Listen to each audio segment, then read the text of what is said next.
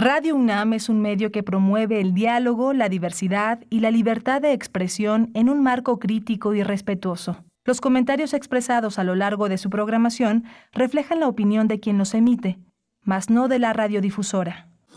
Radio UNAM presenta Primer Movimiento, El Mundo desde la Universidad.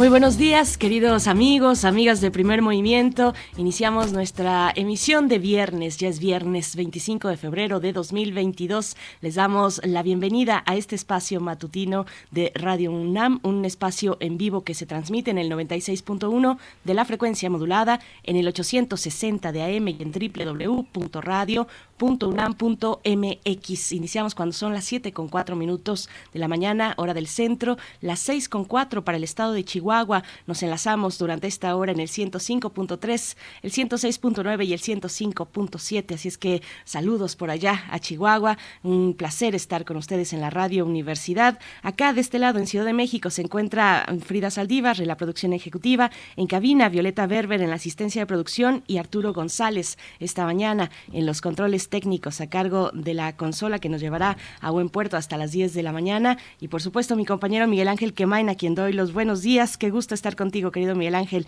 en la voz, en los micrófonos. ¿Cómo estás?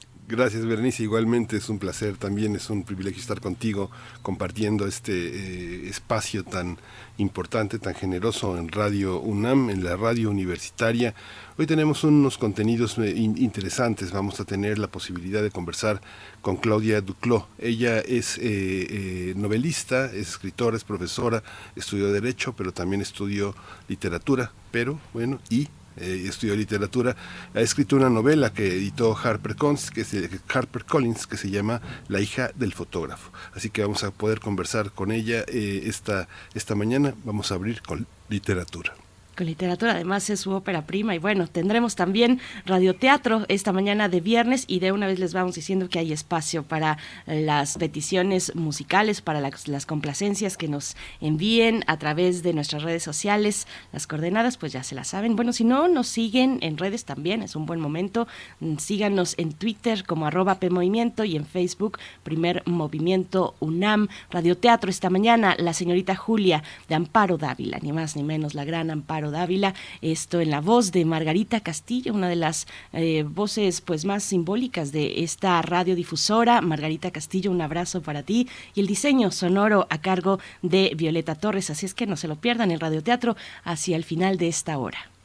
Sí, vamos a tener también eh, la lucha por el agua en Puebla. Un juez les dio la eh, les dio la posibilidad de continuar haciendo esta opresión con un grupo de campesinos que se han opuesto, que tomaron la planta Bonafont y que ahora eh, Aranzazú la reportera periodista del lado B de Puebla, nos va a contar qué fue lo que sucedió y cómo, cómo, este, cómo fueron retirados estos, estas personas que protestan por su derecho al agua. Puebla, Puebla que pues se ha mostrado como un territorio pues en conflicto por concesiones y que es de gran interés para la industria extractivista. Vamos a tener este, acercamiento con Aranzazú Ayala, reportera independiente de Puebla, como decías, y también eh, eh, fue reportera de un proyecto que pues nosotros tenemos mucho cariño. Eh, estuvimos con Aranzazú Ayala desde ese proyecto, entrevistándola desde ese lugar que se ha tomado un receso, que es el portal lado B en Puebla y que desde la semana pasada, si no estoy equivocada, pues ha anunciado ese receso, un proyecto de periodismo independiente, pues que no, eh, que, que, no ha tenido fácil como es para muchos otros proyectos de ese tipo en nuestro país, no lo ha tenido fácil, así es que se toman un receso. Vamos a tener a Aranzazú Ayala que también nos pueda compartir un poco de, pues de la importancia, de la relevancia de este momento para un proyecto como ese que tiene una pausa ahora Así es que bueno, para nuestra nota internacional nos acercamos a Cuba a través de una publicación de eh, 2000, una, publicación muy reciente, 2001, de eh, Gerardo Arreola, eh, es libro, es, es, autor de este libro y es periodista también. Cuba, el futuro a debate, la era de Raúl Castro y los retos de la transición, una publicación que saca debate y también la jornada, la jornada donde Gerardo Arreola pues ha contribuido de manera muy importante en la jornada. Así es que vamos a ver, eh, a revisar esta publicación muy interesante, repito, Cuba, el futuro a debate. Sí, vamos a tener también, hoy tendré el, privilegio de, eh, de escoger la poesía necesaria para esta mañana junto con su música. Y también vamos a tener hacia el cierre, en la mesa del día, Lucy, la historia cabareteada de las mujeres.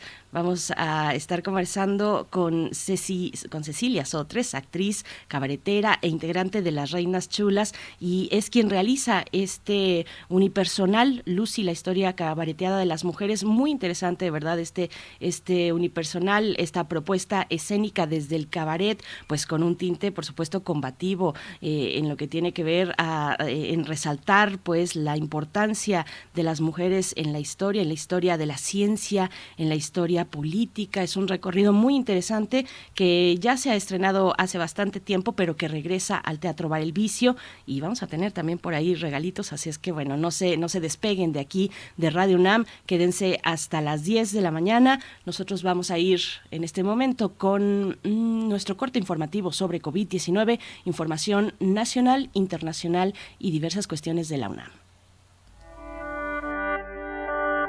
COVID-19 ante la pandemia, sigamos informados. Radio UNAM. La Secretaría de Salud informó que en las últimas 24 horas se registraron 362 nuevos decesos, por lo que el número de fallecimientos de la enfermedad de la COVID-19 aumentó a 317.303. De acuerdo con el informe técnico ofrecido ayer por las autoridades sanitarias, en ese mismo periodo se registraron 18.252 nuevos contagios, por lo que los casos confirmados acumulados aumentaron a 5.473.489, mientras que las dosis de las diferentes vacunas aplicadas contra COVID-19 suman en México 180.066.010. Los casos activos estimados a nivel nacional por la Secretaría de Salud son 59.150. El gobierno de Colombia adelantó que el uso de mascarillas dejará de ser obligatorio en espacios abiertos de las ciudades con mejores indicadores de vacunación contra COVID-19. El presidente colombiano Iván Duque escribió en su cuenta de Twitter que en las eh, zonas que hayan superado el 70% de la población con esquema completo de vacunación será levantada la medida del uso del cubrebocas, del tapabocas en espacios públicos. En información de la UNAM, en el marco del Seminario Permanente de las Ciencias Sociales, titulado Reflexiones del Mundo Contemporáneo desde las Ciencias Sociales, Estudios y Aportaciones, Mario Luis Fuentes Alcalá, presidente del Patronato Universitario de la UNAM, señaló que la pandemia de COVID-19 provocó por primera vez la caída del desarrollo humano. Al ofrecer eh, la conferencia magistral Pensar la cuestión social en el siglo XXI, Mario Luis Fuentes eh, dijo que el efecto social prolongado de la COVID-19 no se va a retraer y sus dimensiones sociales van a acompañar a esta generación, sobre todo niños y adolescentes quienes enfrentarán empobrecimiento y la enorme privación que implica la falta de recursos.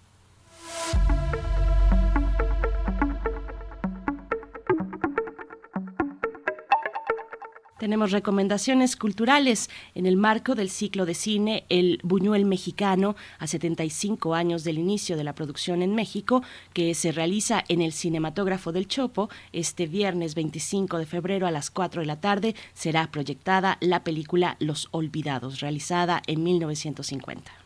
La cinta con la que Luis Buñuel se hizo acreedor del premio al mejor director en el Festival de Cannes en 1951 también va a tener funciones el domingo 27 de febrero, sábado 5 de marzo y el jueves 17 de marzo a las 7 de la noche. No se lo pierdan, no se lo pierdan en el cinematógrafo de El Chopo esta tarde, eh, de, de, viernes a las 4 de la tarde. Nosotros vamos a ir con música. Miguel Ángel, es una complacencia es una, es una, es una, es una complacencia y vamos a escuchar de Serrat. Hoy puede ser un gran día y es para Carmen Valencia.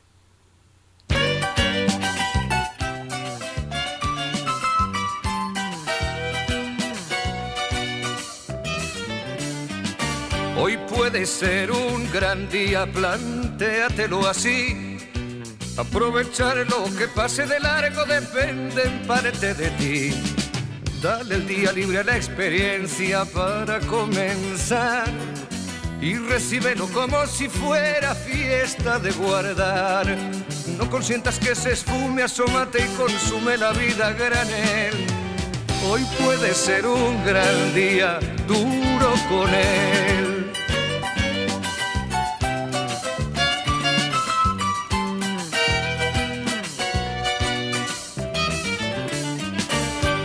Puede ser un gran día donde todo está por descubrir. Si lo empleas como el último que te toca vivir. Saca de paseo a tus instintos y ventílalos al sol. Y no dosifiques los placeres si puedes derrocharlos. Si la rutina te aplasta, dile que ya basta de mediocridad. Hoy puede ser un gran día, date una oportunidad.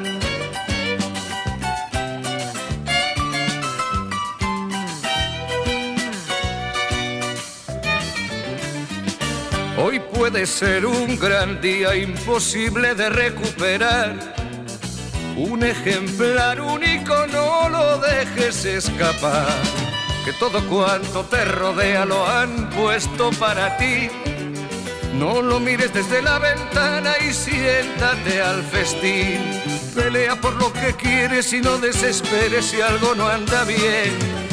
Hoy puede ser un gran día y mañana también.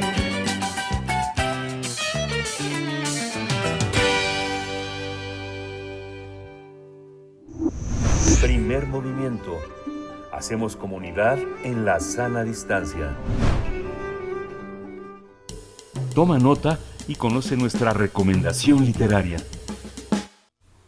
La hija del fotógrafo, la primera novela de Claudia Duclos, quien narra la historia de Julia, una chica que nació en una familia de fotógrafos. Al mismo tiempo, eh, plasma cómo descubre el efecto que provoca su belleza en los hombres.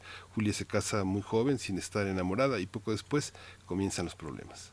La familia de Julia pretende inculcarle los prejuicios culturales de la sociedad, sin embargo, ella no deja que permen en su vida y logra que perdure su espíritu rebelde, pese al costo que implica contraponerse a las convenciones de las normas sociales. Esta obra deja ver entre líneas una cultura machista de una sociedad mexicana que está reflejada en una familia que transmite de generación en generación sus valores. El machismo se encuentra implícito en esta obra desde aquel hombre que desea tener un hijo varón, otro personaje que tiene varias familias solo porque puede tenerlas, o bien hasta la castidad que se les inculca o que se les exige a las hijas de buena familia. Esta historia es una invitación al lector a cuestionarse constantemente por qué tiene que comportarse de determinada manera, sobre todo en las relaciones amorosas. Vamos a conversar eh, sobre este libro y está con nosotros ya Claudia Duclos. Ella es licenciada en Derecho por la Facultad de Derecho de la UNAM y es maestra en Literatura y Creación Literaria por Casalam. Bienvenida, Claudia Duclos, eh, esta mañana. Gracias por estar aquí en Primer Movimiento. Buenos días. Hola, al contrario, buenos días. Buenos días a todo el auditorio de Primer Movimiento. Encantada de estar aquí platicando con ustedes. Hola Claudia, bienvenida. Te saludamos Miguel Ángel Quemain y Berenice Camacho. Bueno, yo tengo primero una duda. ¿Cómo pronuncias tú tu apellido? ¿Duclo o lo eh, descolonizas eh, con Duclaud como lo podríamos pronunciar pues en español? No, no soy demasiado sensible con eso. ¿eh? Yo lo pronuncio Duclo, pero estoy acostumbrada a que lo pronuncien como se lee también. Nos, nos quedamos con Duclo, entonces. Gracias, Claudia. Pues cuéntanos, es tu ópera prima, eh, es tu primera novela. ¿Cómo ha sido esta aventura, este viaje? Eh, pues de mm, tú que, que, estudiaste Derecho, estuviste en la Facultad de Derecho de la UNAM y bueno, te lanzas directamente a, a escribir una novela además. Cuéntanos este, este proceso de escritura, este proceso personal para ti. Claro que sí, Berenice. Pues mira, en realidad yo creo que los abogados y los escritores tenemos en común eh, muchas cosas, entonces fue un proceso que en mí se dio de manera muy natural y yo estaba pues familiarizada no con, con la redacción, con la elaboración de textos, eh, tanto unos como otros tenemos a la, a la palabra como materia prima, entonces pues fue únicamente eh, cambiar el contenido de lo que yo escribiera, él escribía, ¿no? Siempre he sido rollera y también siempre he sido lectora desde muy pequeña. Entonces, eh, yo pienso que la escritura es la otra cara de la lectura.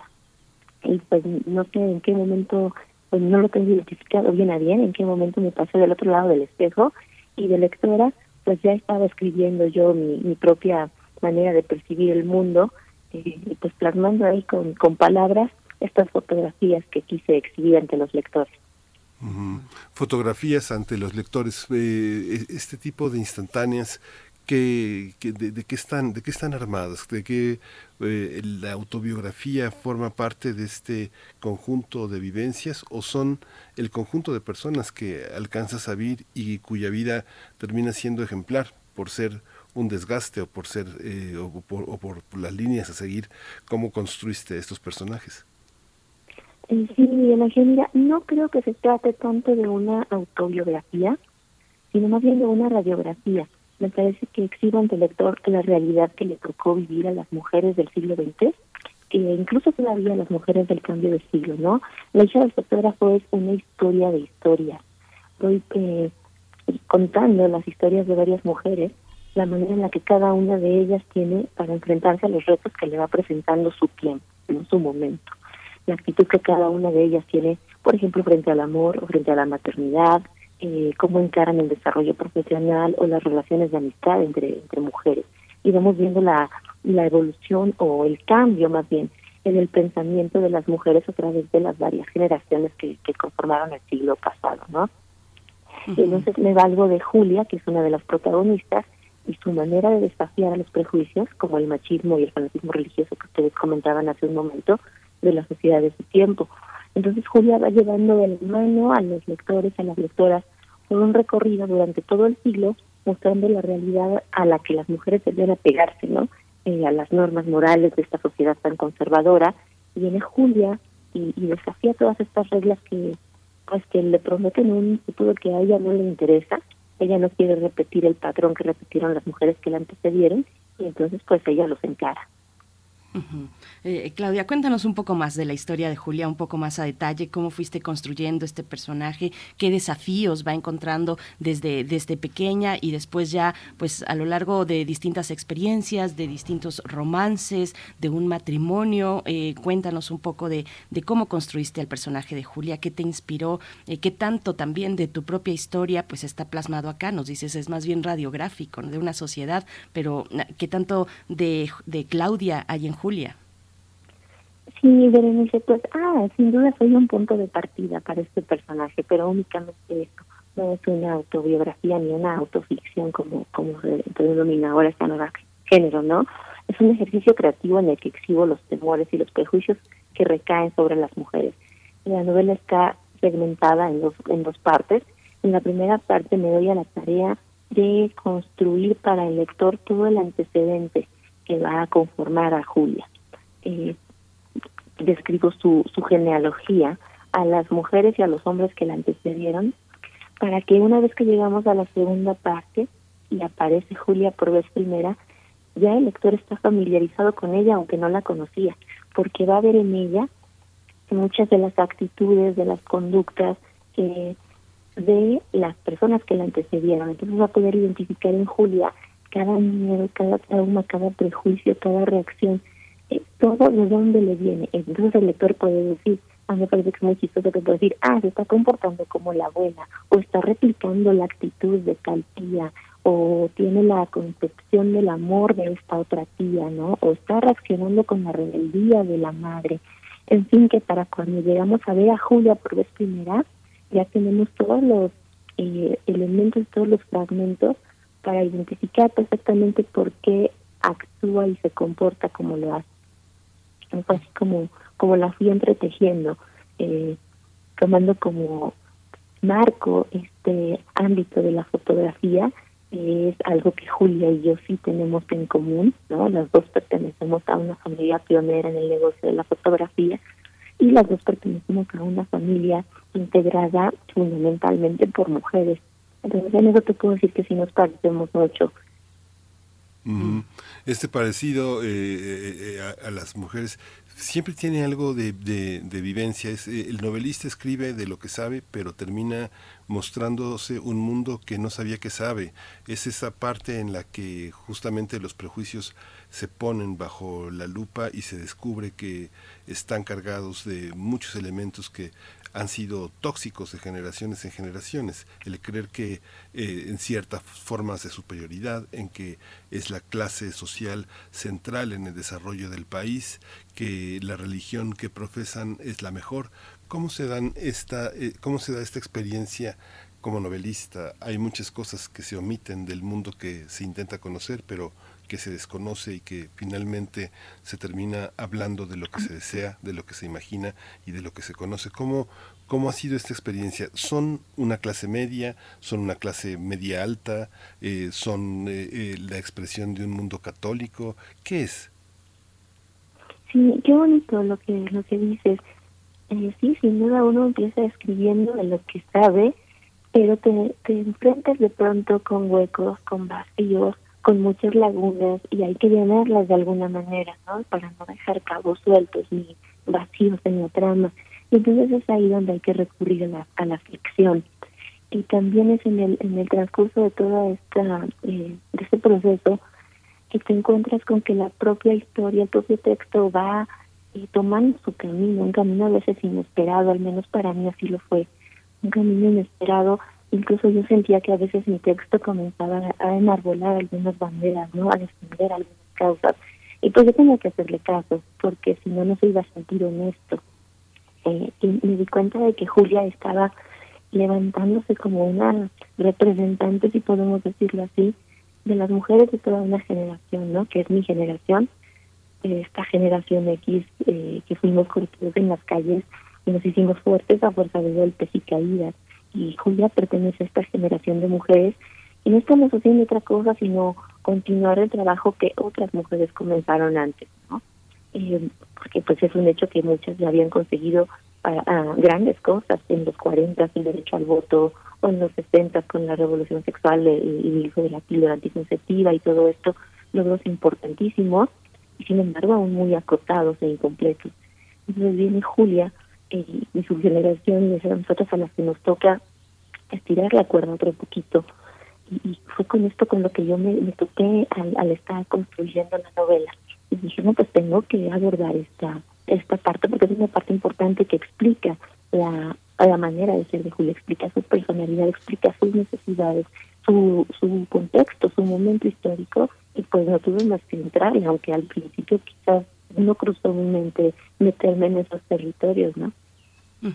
Eh, en estas categorías de las generaciones, entiendo que la generación X, si no estoy equivocada, son aquellas personas que nacieron eh, eh, alrededor de la década de los 70, ¿no? Más o menos por ahí, Claudia, si no estoy equivocada. Y te, y te pregunto saber también sobre el papel que, el lugar que tiene la fotografía en esta obra. Parece una oportunidad para, para ver un mundo, un mundo que es inquietante, que tiene pues muchos horizontes, para ver a través de un, a través de la lente fotográfica, pues un, un mundo por descubrir qué, papel, qué lugar tiene la fotografía en, esta obra. Es un papel eh, crucial, yo diría. Eh, uno de los protagonistas masculinos es Carlos. El lector lo va a poder encontrar como el personaje con el que arranca toda esta historia de la fotografía en la novela. Él es el que comienza a dedicarse a esto y fue ahí donde me topé justamente con uno de los principales vacíos en, la trama yo uh, acudí a mi mamá o a mi abuelo y le decía, oye, ¿de dónde agarró el bisabuelo? ¿Por qué se decidió hacer fotógrafo? ¿Qué lo motivó? Y nadie me sabía explicar. Entonces tuve que ficcionar esa parte y, me preguntaba yo, ¿por qué una persona eh, podría decidirse a ser fotógrafo? evidentemente, a principios del siglo XX a lo mejor era un negocio muy prometedor, ¿no? Y esa pudiera ser una motivación. Pero quise darle como algo un poco más, eh, quizás interesante, entonces invento que Carlos es una persona huérfana, es un huérfano que no conoce ni siquiera su propio nombre porque su madre se muere sin que nadie lo sepa, sin habérselo contado a nadie y él lo recoge en, a las puertas de una iglesia y no saben quién es. Entonces él, en este rechazo a su falta de identidad, cuando ve una, una cámara por primera vez, se enamora de la idea de quedar plasmado para siempre en, en un en un papel y dejar eh, como un testimonio de su paso por el mundo. A él le, horroriza esta idea de ser una especie de sombra, una especie de fantasma. Y entonces es ahí donde arranca todo esto de la fotografía. él no sospecha ni de lejos que va a venir un día la, la, la bisnieta y le va a hacer pedazos a aquella cámara, ¿no? Que él se compra y, y con el que arranca su negocio.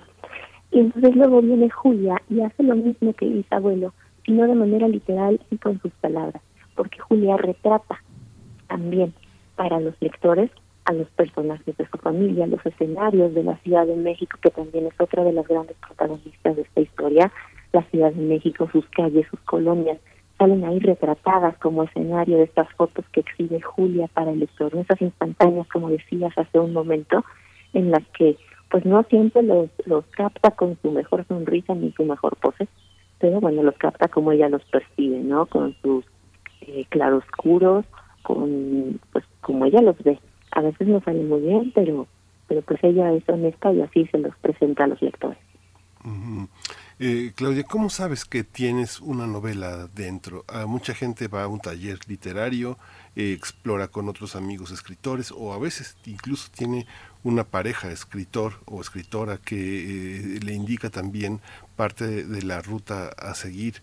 ¿Qué es lo que eh, en, en, alguien que estudia derecho, que estudia literatura, cómo, cómo eh, le presenta al mundo que la rodea una visión crítica, irónica, a veces paródica de lo que son, de lo que ellos son, de los riesgos que tienes, de que amigos se identifiquen con visiones muy rudas, muy duras que puedas tener sobre sus hábitos, sobre sus maneras de amar, sobre sus maneras de ser? Pues mira, bien a bien todavía no, no te sé decir en qué momento dije, tengo una historia. Eh, simplemente me, me, me puse a escribir y me di cuenta de que la palabra es una herramienta que nos permite compartir no nada más nuestros sentimientos o las cosas que traemos ahí guardadas en la cabeza, ¿no? Que se rondan a veces, que dicen, sácame de aquí, sino también es una es una herramienta para compartir nuestra propia visión del mundo. ¿no? Entonces, eh, yo, yo, dije, a ver, pues voy a usar la palabra para fotografiar vidas, para fotografiar almas, para contar mi manera de, de pasar por aquí. Pues fue así como comencé. Eh, fue una experiencia muy interesante porque podía volver hacia atrás a, a algún instante de mi vida eh, y pues como dices, en esos instantes pues no estás solo, ¿no? Estás acompañado de las personas que en su momento vivieron eh, eh, contigo esa, esa experiencia entonces, capturar el instante y, y observarlo como si fuera un objeto de estudio, desmenuzarlo, es una experiencia que, que se vuelve casi igual de intensa y aguda y que, que vivir el momento mismo, ¿no? Lo revives y, y puedes volver a ser feliz como lo fuiste en aquel entonces, a lo mejor no tanto, o te puedes volver a poner igual de triste que, que como sucedió en el momento, ¿no? Entonces, al escribir y, recrearlo sobre papel, detallarlo, eh, pues vuelves a, sentir con toda la intensidad un momento que ya pasó. Y eso pues fue una experiencia para mí del todo nueva y súper interesante eh, y, y, también muy intensa, ¿no? A veces devastadora, eh, a veces feliz también, más más que feliz, nostálgica, porque pues la felicidad casi nunca se, se revive con la misma intensidad, sino ya desde, desde la nostalgia eh, y me permitió contemplar mi propia existencia con otros ojos. Pude dimensionar mejor cada cada una de las de las vivencias que tuve antes eh, y pues fue así como sin saberlo, sin darme cuenta, de pronto ya tenía eh, muchas cuartillas acumuladas y, y pues un buen día me vi con 300 páginas en la mano y dije, ¿ahora qué hago? no Y ya fue ahí donde algunas personas eh, a las que me acerqué me ayudaron, me orientaron, me dijeron llevar a una editorial, llévalo acá y, bueno, afortunadamente pude ver la luz esta novela. Pero, ¿y, ¿y, en qué momento de tu vida eh, precisamente fue escrita La hija del fotógrafo? ¿Cómo fue apegarte tal vez a una disciplina o a una ruta de, de, escritura? ¿Qué dejaste, qué tuviste que dejar de lado para privilegiar tu espacio eh, de escritora? Eh, esta parte, ¿cómo fue, Claudia? Sí, mira, justo cuando eh, estudio la carrera de Derecho, tuve que hacer una pausa en, mi afición lectora, ¿no? Yo era lectora desde muy niña, como les decía hace un rato, pero pues con la carrera tienes que hacer una pausa y sacrificar algunas cosas, y una de esas cosas fue la lectura. Y no fue sino hasta que nace mi primer hijo, yo soy mamá de dos, y cuando nace mi primer hijo y yo eh, me decido hacer una pausa en el ejercicio de mi profesión, me decido a, dedicarme a la crianza de mis hijos, eh, fue ahí cuando me reencuentro con el tiempo y el espacio de, leer otra vez. Entonces comienzo a leer eh, como que con más intensidad que antes, no sé, empiezo a leer mucho y, es ahí donde me viene la inquietud de, comenzar a escribir. Digo, a ver, yo voy a contar a estas personas que yo estoy leyendo, digo, con toda la inmensa distancia de talento entre mí y, los autores que yo leía, este, yo decía, están contando estas vivencias pequeñas, sencillas, que no son comunes a muchísimos seres humanos, ¿no? Yo quiero eh, intentarlo, quiero platicar mi, visión del mundo y pues así como comencé. Descubrí que, que la escritura es un viaje que, que se hace como para verse a uno mismo desde fuera. Eh, y pues fue así como comencé a escribir La hija del fotógrafo, justamente para ver mi propia existencia desde fuera. Fíjate Claudia que hay una, bueno, tú que enseñas eh, literatura, hay una, hay una experiencia que, que, que, le pasa, yo creo que a muchos escritores desde Buenos Aires hasta Ottawa, que es una parte en la que siempre hay un grupo de escritores que se consideran los escritores de su país.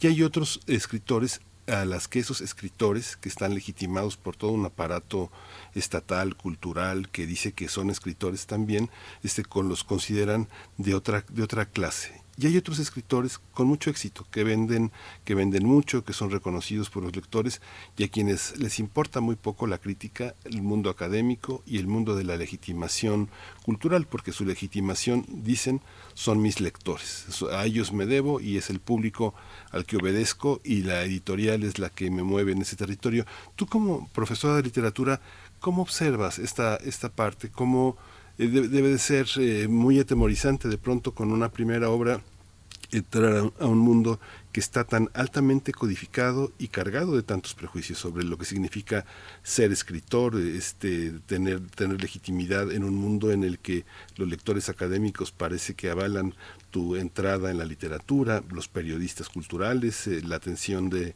los medios. ¿Cómo lo vives? Este, debe ser a veces aterrorizante tener esa experiencia, sobre todo venir de, ese, de esa especie de limbo que es eh, dedicarse a los hijos, a la maternidad y concentrarse profundamente en el desarrollo de unas personas y olvidarse también un poco de ese mundo, de ese mundo que está este, cargado de exigencias, de presencias, de viajes, de, de otro tipo de estímulos. ¿Cómo lo vives?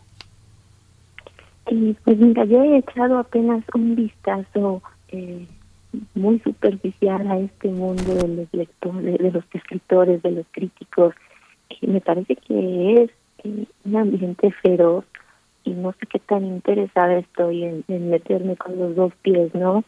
De momento yo estoy eh, pues contenta de que mi novela haya llegado a los lectores. Me, me conmueve mucho, me emociona muchísimo que me contacten algunos lectores y me platiquen su experiencia con la lectura de mi novela, que me cuenten que se identificaron con tal o cual personaje o que eh, les es familiar alguna escena o que vieron por ahí retratada a alguien de su familia. Eso me llena. estoy completamente satisfecha con eso, ¿no? Yo creo que es lo más bonito de toda esta experiencia. además de que escribirla fue para mí como una toda una aventura de verdad maravillosa, me permitió liberar la mente, eh, a veces evadirme de la realidad o a veces ponerme más en contacto con mi realidad. Es una experiencia muy enriquecedora, pero más enriquecedora ha sido todo esto, ¿no? Conocer la, la, manera en la que los lectores la perciben y, darme cuenta de que toqué personas. Eso para mí no, no, no era no era lo que a lo que yo buscaba. nunca escribí con aspiración alguna, ni siquiera sabía si se iba a publicar. Eh, todo se dio como por añadidura y ha sido una añadidura maravillosa, ¿no? Eh, y lo demás, pues, eh, como te digo, de momento no sé, no sé, creo que las cosas fluirán solas. Eh, y yo respeto las posturas de cada quien, ¿no? Hay quienes sí les interesa tener un sitio indiscutible dentro del mundo de las letras. yo yo todavía no, no, no sé si me interese pelear por eso. Yo solamente quería expresarme, quería contar algo. Eh, y creo que esa misión quedó cumplida. Claudia, ¿hay, hay referentes literarios que, que inspiran tu, tu escritura. Eh, hay, pues, digamos, algunos más eh, influyentes, más afianzados en tu camino como escritora. O, eh, por ejemplo, en, la solapa del libro dices que te acompañas pues de una, una camarilla muy pesada como Burroughs o, o Baudelaire. cuéntanos, ¿esto es así? sí, sí, soy su fan, soy su fan, pero bueno faltando muchísimos, ¿no? y, eh, yo creo que todo lo que nos rodea, no nada más lo que leemos, sino todo lo que vivimos, lo que vemos, lo que entra por nuestros sentidos, nos acaba influyendo y a veces incluso acaba determinándonos, ¿no? Acaba moldeándonos para ser quienes somos. Te puedo decir, no sé si tenga yo influencia, me parecería muy pretencioso decir que tengo influenciado tal o cual, pues ya quisiera yo, ¿no? Que, que hallaran en mí alguna influencia de estos enormes a los que admiro tanto te puedo decir lo que leía en paralelo mientras estaba eh, construyendo la hija del fotógrafo. Me, asesoré de, una una coach literaria que me yo todavía no tenía la maestría en literatura cuando comencé a escribir la hija del fotógrafo yo no, no sabía nada de cómo se escribe eh, cuando lees acabas familiarizándote con con las estructuras pero o con las maneras de expresarte pero más nada entonces me, asesoré de una coach que me iba recomendando lecturas afines, ¿no? Entonces leí mucho a, a, Margot Glantz, por ejemplo, a William Styron o, a cuentistas mexicanas, eh, Elena Garro, Amparo Dávila, también leímos mucho a Inés Arredondo. En fin, ella me iba recomendando lecturas afines según lo que estaba yo platicando en cada capítulo. Entonces, no sé, probablemente pueda el lector hallar por ahí alguna influencia, ¿no? También te puedo decir son mis favoritos. Eh, amo a Juan Rulfo, me gusta muchísimo la novela de Martín Luis Guzmán, me encanta Borges, Sábato, Donoso Cortázar, Carpentier, Vargas Llosa, bueno, creo que no, no podía terminar, Huidobro, Unamuno, eh, pero de ahí a que haya influencia de ellos en, mi novela, pues, pues qué te digo, ya quisiera yo, ¿no? Qué interesante, qué, qué humildad. Gracias, este Claudia, por esta por esta exposición de tantas lecturas y de tantas pasiones. Hay una, hay unas, hay un aspecto que es interesante con las primeras novelas, ¿no? En, en, Europa suelen celebrarse como parte de una rentrée literaria que le dicen los franceses, esta bienvenida que le dan los alemanes a los primeros escritores, donde hay muchos, muchos inmigrantes, muchos inmigrantes que renuevan sus lenguas periódicamente, anualmente escribir una primera novela, a veces dicen los europeos, este, a veces hay una novela sin novelista y a veces hay un novelista sin novela. ¿Tú, eh, esto es el inicio de un plan literario? ¿Es el inicio de una experiencia que vas a continuar? Sí, sí, yo descubrí que me gusta mucho escribir. Yo no sabía que me podía gustar tanto, eh, pero me gusta mucho, ¿no? Entonces, eh, ya no lo quiero soltar, ya no lo podría soltar. Eh, escribo textos, de pronto me siento y comienzo a escribir y vuelvo a sentir esta este remolino que sentí mientras escribía La hija del fotógrafo, ¿no? Esta imposibilidad de separarme del, teclado eh, y este volar de las horas. Me siento escribir a las nueve y a lo mejor de pronto ya son las tres y digo, ¿a qué hora me pasó el tiempo tan rápido? Y creo que eso sucede únicamente cuando estamos haciendo algo que nos gusta, algo que disfrutamos mucho. Y a mí me pasa con la escritura. Entonces, pues yo espero, yo espero no poder parar, ¿no? Eh, tuve la, la fortuna de, de que Harper Collins, que es esta gran editorial, eh, me, me guíe, me respalde y, y haya hecho llegar mi, hija del fotógrafo a los lectores por esta gran puerta que, que es Harper Collins. Entonces, bueno, pues yo, yo ya tengo ahí eh, platicado con ellos planes sobre una segunda novela y pues en eso está, ojalá muy pronto pueda llegar también a, a librería. Pues, y, Claudia, ¿cómo fue ese trabajo con la editorial? ¿Cómo fue el trabajo con eh, quien te editó? Eh, pues esta parte que a veces no es, no es tan sencilla, otras veces sí, fluye muy bien y, queda el escritor o la escritora pues eh, muy agradecido con, con esa relación, otras no es tan afortunada. ¿Cómo fue para ti?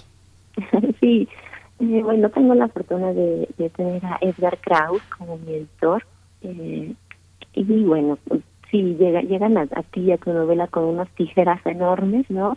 Con la amenaza de que, de que la van a podar por aquí por allá, pero bueno, yo confío plenamente en su, en su talento, en su experiencia, Y bueno, fue un trabajo sí largo, también complicado, eh, de mucho eh, tirar, él para su lado, yo para el mío, ¿no? Al final creo que nos, hicimos un trabajo eh, bastante interesante. Eh, como te digo, confié en, en, su experiencia. Sí hubo algunas cosas que tuve que, defender con uñas y dientes, pero en general lo, hicimos como, pues con bastante eh, armonía y, y eso se nota también. Creo que los lectores lo van a percibir. Sí, es muy interesante. No sabía que Edgar estaba detrás de esto. Edgar Krauss, hay que decir que Edgar Krauss es un gran lector y es un gran descubridor de primeros escritores. Y, y es duro porque finalmente Edgar tiene una visión muy cosmopolita en la que el editor es en parte el dueño del escrito. Así que, pues sí, como dices, me da risa un poco pensar cómo se defiende con uñas y dientes un texto, porque Edgar finalmente es una persona con una enorme experiencia, una enorme experiencia como editor en todos los sentidos. Finalmente, bueno, ya estamos acercándonos al final, Claudia en esta aspiración que no tienes de, de estar como parte de un, de, un, conjunto, de un estatus de, de, escritores, ¿Cómo se vive de una manera tan, tan, tan ordinaria, tan cotidiana, cuando tus hijitos se dan cuenta de que tienen una mamá escritora y cuando tienes que explicarles en qué consiste este parir, eh, estar, estar en cinta de algo tan extraordinario como es una historia que va a durar más que tú, más que tú, que va a ser una manera de, de permanecer entre, entre, entre los hombres, entre las personas, entre cómo, cómo es esta, este, este vínculo, como como madre escritora que tiene que buscarse sus tiempos de alguna manera? Ha sido súper bonito, yo creo que es otra de las partes más bonitas de toda esta experiencia, porque eh, ellos la vieron nacer, ellos estuvieron conmigo desde la, había nacido me refiero, desde la primera palabra, ¿no? Eh, me puse a escribir la novela hace ocho años y un poquito más, hace como diez y dos que se en, en, salir. Eh, y mis niños ya estaban conmigo entonces ellos sabían que mamá estaba escribiendo una novela, ¿no? Y cuando la veían en la computadora y sabían que, los dejaba en la escuela y me quedaba en el café de la esquina escribiendo. Y cuando les dije que creen, están llamando de una editorial y la van a, van a publicar la novela. La, novela ya era como parte de la familia. Y, y, bueno, yo veo el, esa especie de orgullo en, sus ojitos y, bueno, me, me, puede derretir, ¿no? Eh, y sí, como bien señalas, tener escribir una novela es como tener un bebé. Toda esta emoción con la que la con la que la esperas, eh, también el miedo, la angustia que te genera un embarazo, te lo genera la gestación de una novela, ¿no? Eh, ir a funcionar, sobre todo ya cuando piensas, cuando le ves eh, la posibilidad de ser publicada, porque antes, pues como te digo, no había mayor aspiración. Ellos saben también, mis hijos saben que, que yo la escribí al comienzo, al menos, para ellos, porque a mí me vino una, una angustia de, de no poderles contar a mis hijos quién, quién era su madre. Yo dije, bueno, ¿qué tal que me muero? Y mis hijos son chiquitos todavía y no van a saber quién fui. Al menos no lo van a saber por mí. Van a saber lo que les cuenten de mí. Y, yo necesitaba contarles a ellos cómo era mi, visión del mundo. Fue por eso que comencé a escribir esta novela. Y ellos lo saben, saben que la comencé a escribir para ellos. Y luego se fue, se fue eh, haciendo de su de su propio camino la novela, ¿no? Eh, pero ellos saben que fueron mi, motivación, digamos, primigenia. Eh, y bueno, como te decía, en este paralelismo de los embarazos y, la escritura de una novela, ya cuando, cuando nace, cuando la das a luz y la ves ahí exhibida en las librerías, eh, pues es como, como cuando presumes a tu bebé y lo llevas por las calles y te lo chulean, ¿no? La experiencia se parece bastante. Ay, Claudia, pues enhorabuena por esta tu primera novela. Vamos a estar pues pendientes de lo que venga en el futuro, ya sea con Harper Collins, como nos has comentado, o bueno, en tu camino en general, la hija del fotógrafo de Claudia Duclos. Muchas gracias, Claudia, por esta mañana, por compartir con esta honestidad pues tu proceso de escritura y, este momento donde publicas tu ópera prima. Muchas gracias, Claudia. Hasta pronto. No, muchísimas gracias a ustedes, Bernice Miguel Ángel a todo su auditorio de primer movimiento. Eh, muchas gracias por este espacio y por permitirme llegar a ellos. Les mando un abrazo súper grande. Gracias. Gracias, Claudia. Hasta pronto. Pues ahí está, en librerías, en Harper Collins, la editorial que publica La hija del fotógrafo de Claudia Duclos. Vamos nosotros a ir con nuestro radioteatro de esta mañana a propósito de la conmemoración el pasado lunes del natalicio de la gran Amparo Dávila. Esto es La señorita Julia y está en la voz de Margarita Castillo. El diseño sonoro es de Violeta Torres. Vamos a escuchar y con esto también nos vamos a despedir de la radio universitaria de Chihuahua. Les deseamos un excelente fin de semana y les proponemos encontrarnos el próximo lunes a las 6 de la mañana, hora en el estado de Chihuahua. Nosotros seguiremos aquí después del corte. Quédense en primer movimiento. Primer movimiento. Hacemos comunidad en la sana distancia. Cuando cuentes cuentos, recuerda los de primer movimiento.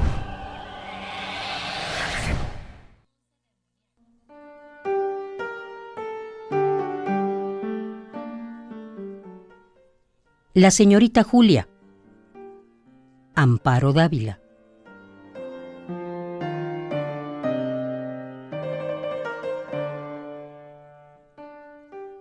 La señorita Julia, como la llamaban sus compañeros de oficina, llevaba más de un mes sin dormir, lo cual empezaba a dejarle huellas. Las mejillas habían perdido aquel tono rosado que Julia conservaba a pesar de los años como resultado de una vida sana, metódica y tranquila. Tenía grandes y profundas ojeras y la ropa se le notaba floja. Y sus compañeros habían observado con bastante alarma que la memoria de la señorita Julia no era como antes. Olvidaba cosas, sufría frecuentes distracciones y lo que más les preocupaba era verla sentada ante su escritorio, cabeceando, a punto casi de quedarse dormida. Ella, que siempre estaba fresca y activa. Su trabajo había sido hasta entonces eficiente y digno de todo elogio. En la oficina empezaron a hacer conjeturas. Les resultaba inexplicable aquel cambio. La señorita Julia era una de esas muchachas de conducta intachable y todos lo sabían. Su vida podía tomarse como ejemplo de moderación y rectitud. Desde que sus hermanas menores se habían casado, Julia vivía sola en la casa que los padres le habían dejado al morir. Ella la tenía arreglada con buen gusto y escrupulosamente limpia por lo que resultaba un sitio agradable, no obstante ser una casa vieja. Todo allí era tratado con cuidado y cariño. El menor detalle delataba el fino espíritu de Julia, quien gustaba de la música y los buenos libros, la poesía de Shelley y la de Keats, los sonetos del portugués y las novelas de las hermanas Bronte.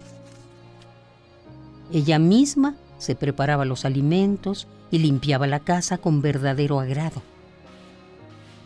Siempre se le veía pulcra, vestida con sencillez y propiedad. Debió de haber sido bella, aún conservaba una tez fresca y aquella tranquila y dulce mirada que le daba un aspecto de infinita bondad. Hacía más de un mes que Julia no dormía. Una noche la había despertado un ruido extraño como de pequeñas patadas y carreras ligeras. Encendió la luz y buscó por toda la casa sin encontrar nada. Trató de volver a dormirse y no pudo conseguirlo. A la noche siguiente sucedió lo mismo y así día tras día. Apenas comenzaba a dormirse cuando el ruido la despertaba. La pobre Julia no podía más. Diariamente revisaba la casa de arriba abajo sin encontrar ningún rastro. Como la duela de los pisos era bastante vieja, Julia pensó que a lo mejor estaba llena de ratas, y eran estas las que la despertaban noche a noche. Contrató entonces a un hombre para que tapara todos los orificios de la casa, no sin antes introducir en los agujeros un raticida. No era posible seguir en vela ni un día más. Estaba durmiendo plácidamente cuando el tan conocido ruido la despertó. Fácil es imaginar la desilusión de la señorita Julia. Como de costumbre, revisó la casa sin resultado. Desesperada, se dejó caer en un viejo sillón de descanso y rompió a llorar. Allí vio amanecer. Como a las once de la mañana, Julia no podía de sueño. Sentía que los ojos se le cerraban y el cuerpo se le aflojaba pesadamente. Fue al baño a echarse agua en la cara. Entonces oyó que dos de las muchachas hablaban en el pasillo junto a la escalera. ¿Te fijaste en la cara que tiene hoy? Sí, desastrosa. No sé cómo puede presentarse a trabajar así. Hasta un niño sospecharía. Entonces tú también crees... Pero sí es evidente. Nunca me imaginé que la señorita Julia... Lo que a mí me da coraje es que se haga pasar por una santa. A mí me da mucho dolor verla. La pobre ya no puede ni con su alma. Claro, a su edad. Julia sintió que toda la sangre se le subía a la cabeza. Le comenzaron a temblar las manos y las piernas se le aflojaron. Toda la noche escuchó ruidos, carreras, saltos, resbalones. Aquellas ratas se divertían de lo lindo, pero sería su última fiesta. Este pensamiento le comunicaba algunas fuerzas y le abría la puerta de la liberación. Cuando el ruido terminó, ya en la madrugada, Julia se levantó llena de ansiedad a ver cuántas ratas habían caído en las ratoneras.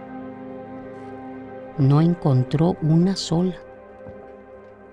Las ratoneras estaban vacías, el queso intacto. Su única esperanza era que por lo menos hubieran bebido el agua envenenada.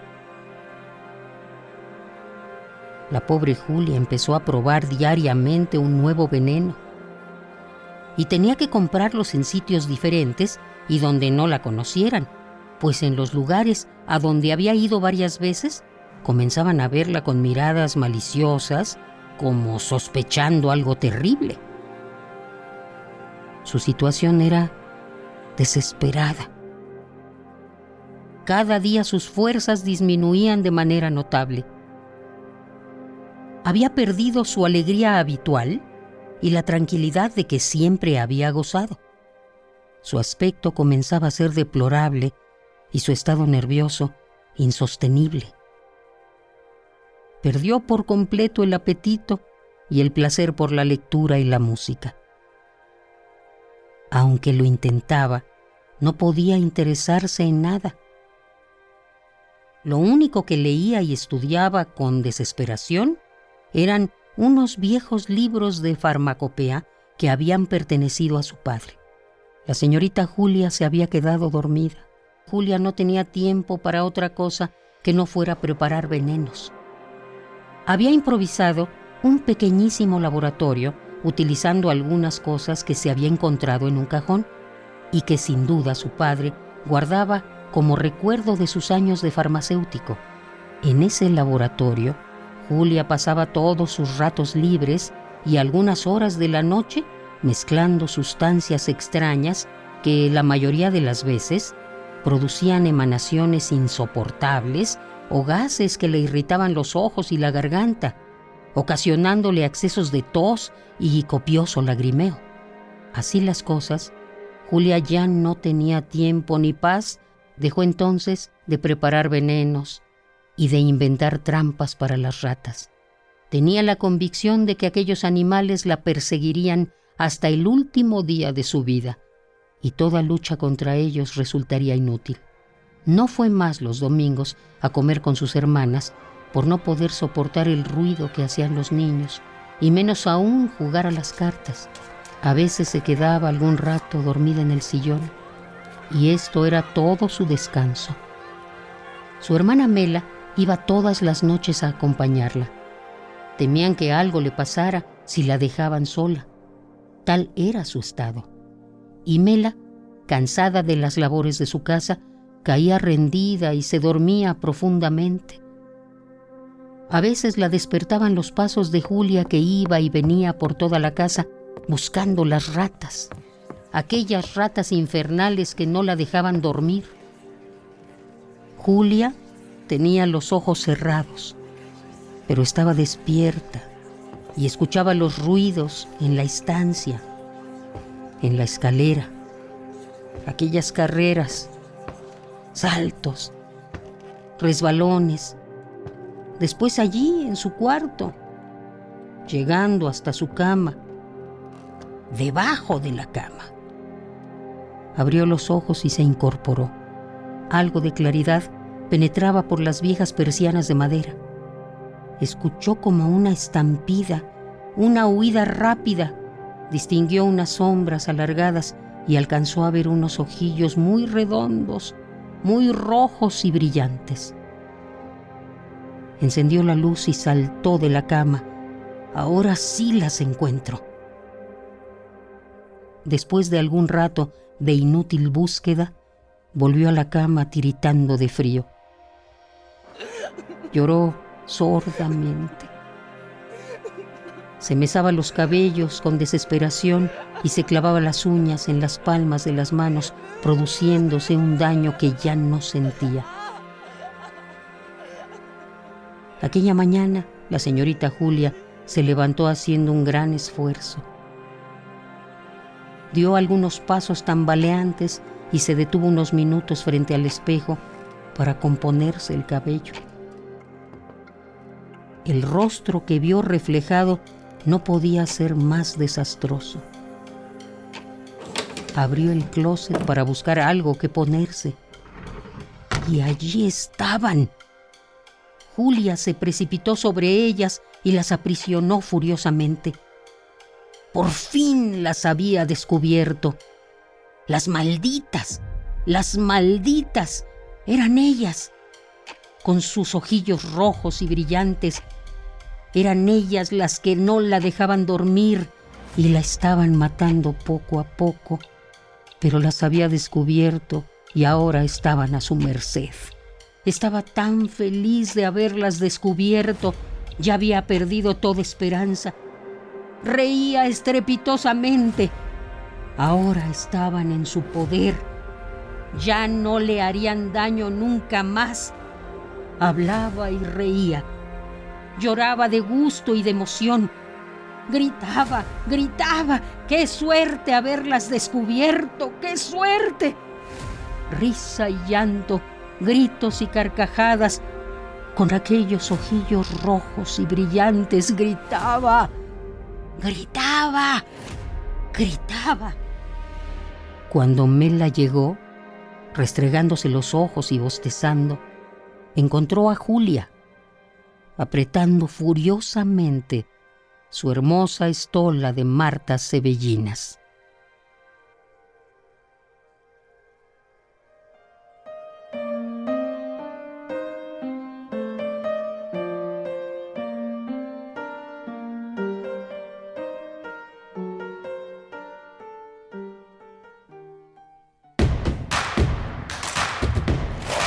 En redes sociales. Encuéntranos en Facebook como Primer Movimiento y en Twitter como arroba PMovimiento.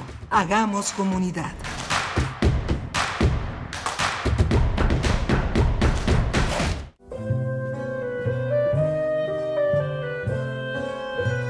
Gabinete de Curiosidades. Estrena nuevo horario.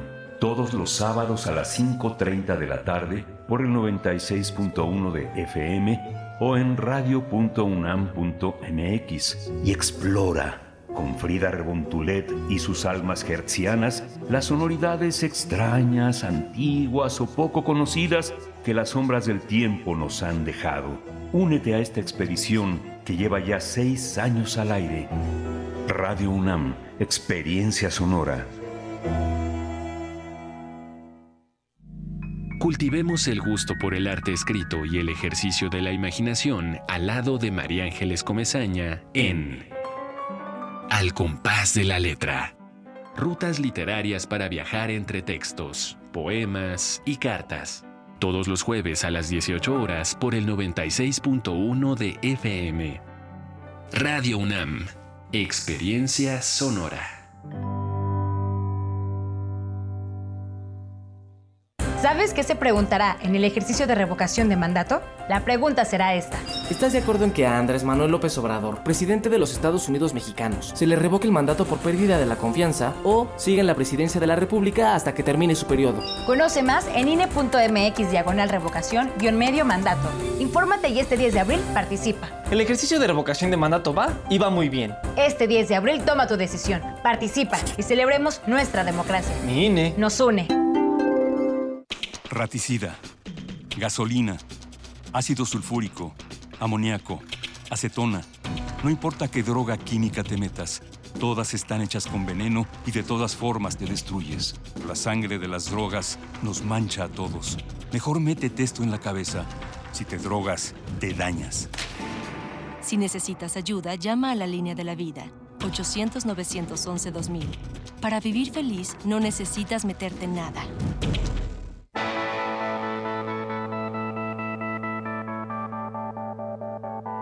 La imaginación al poder.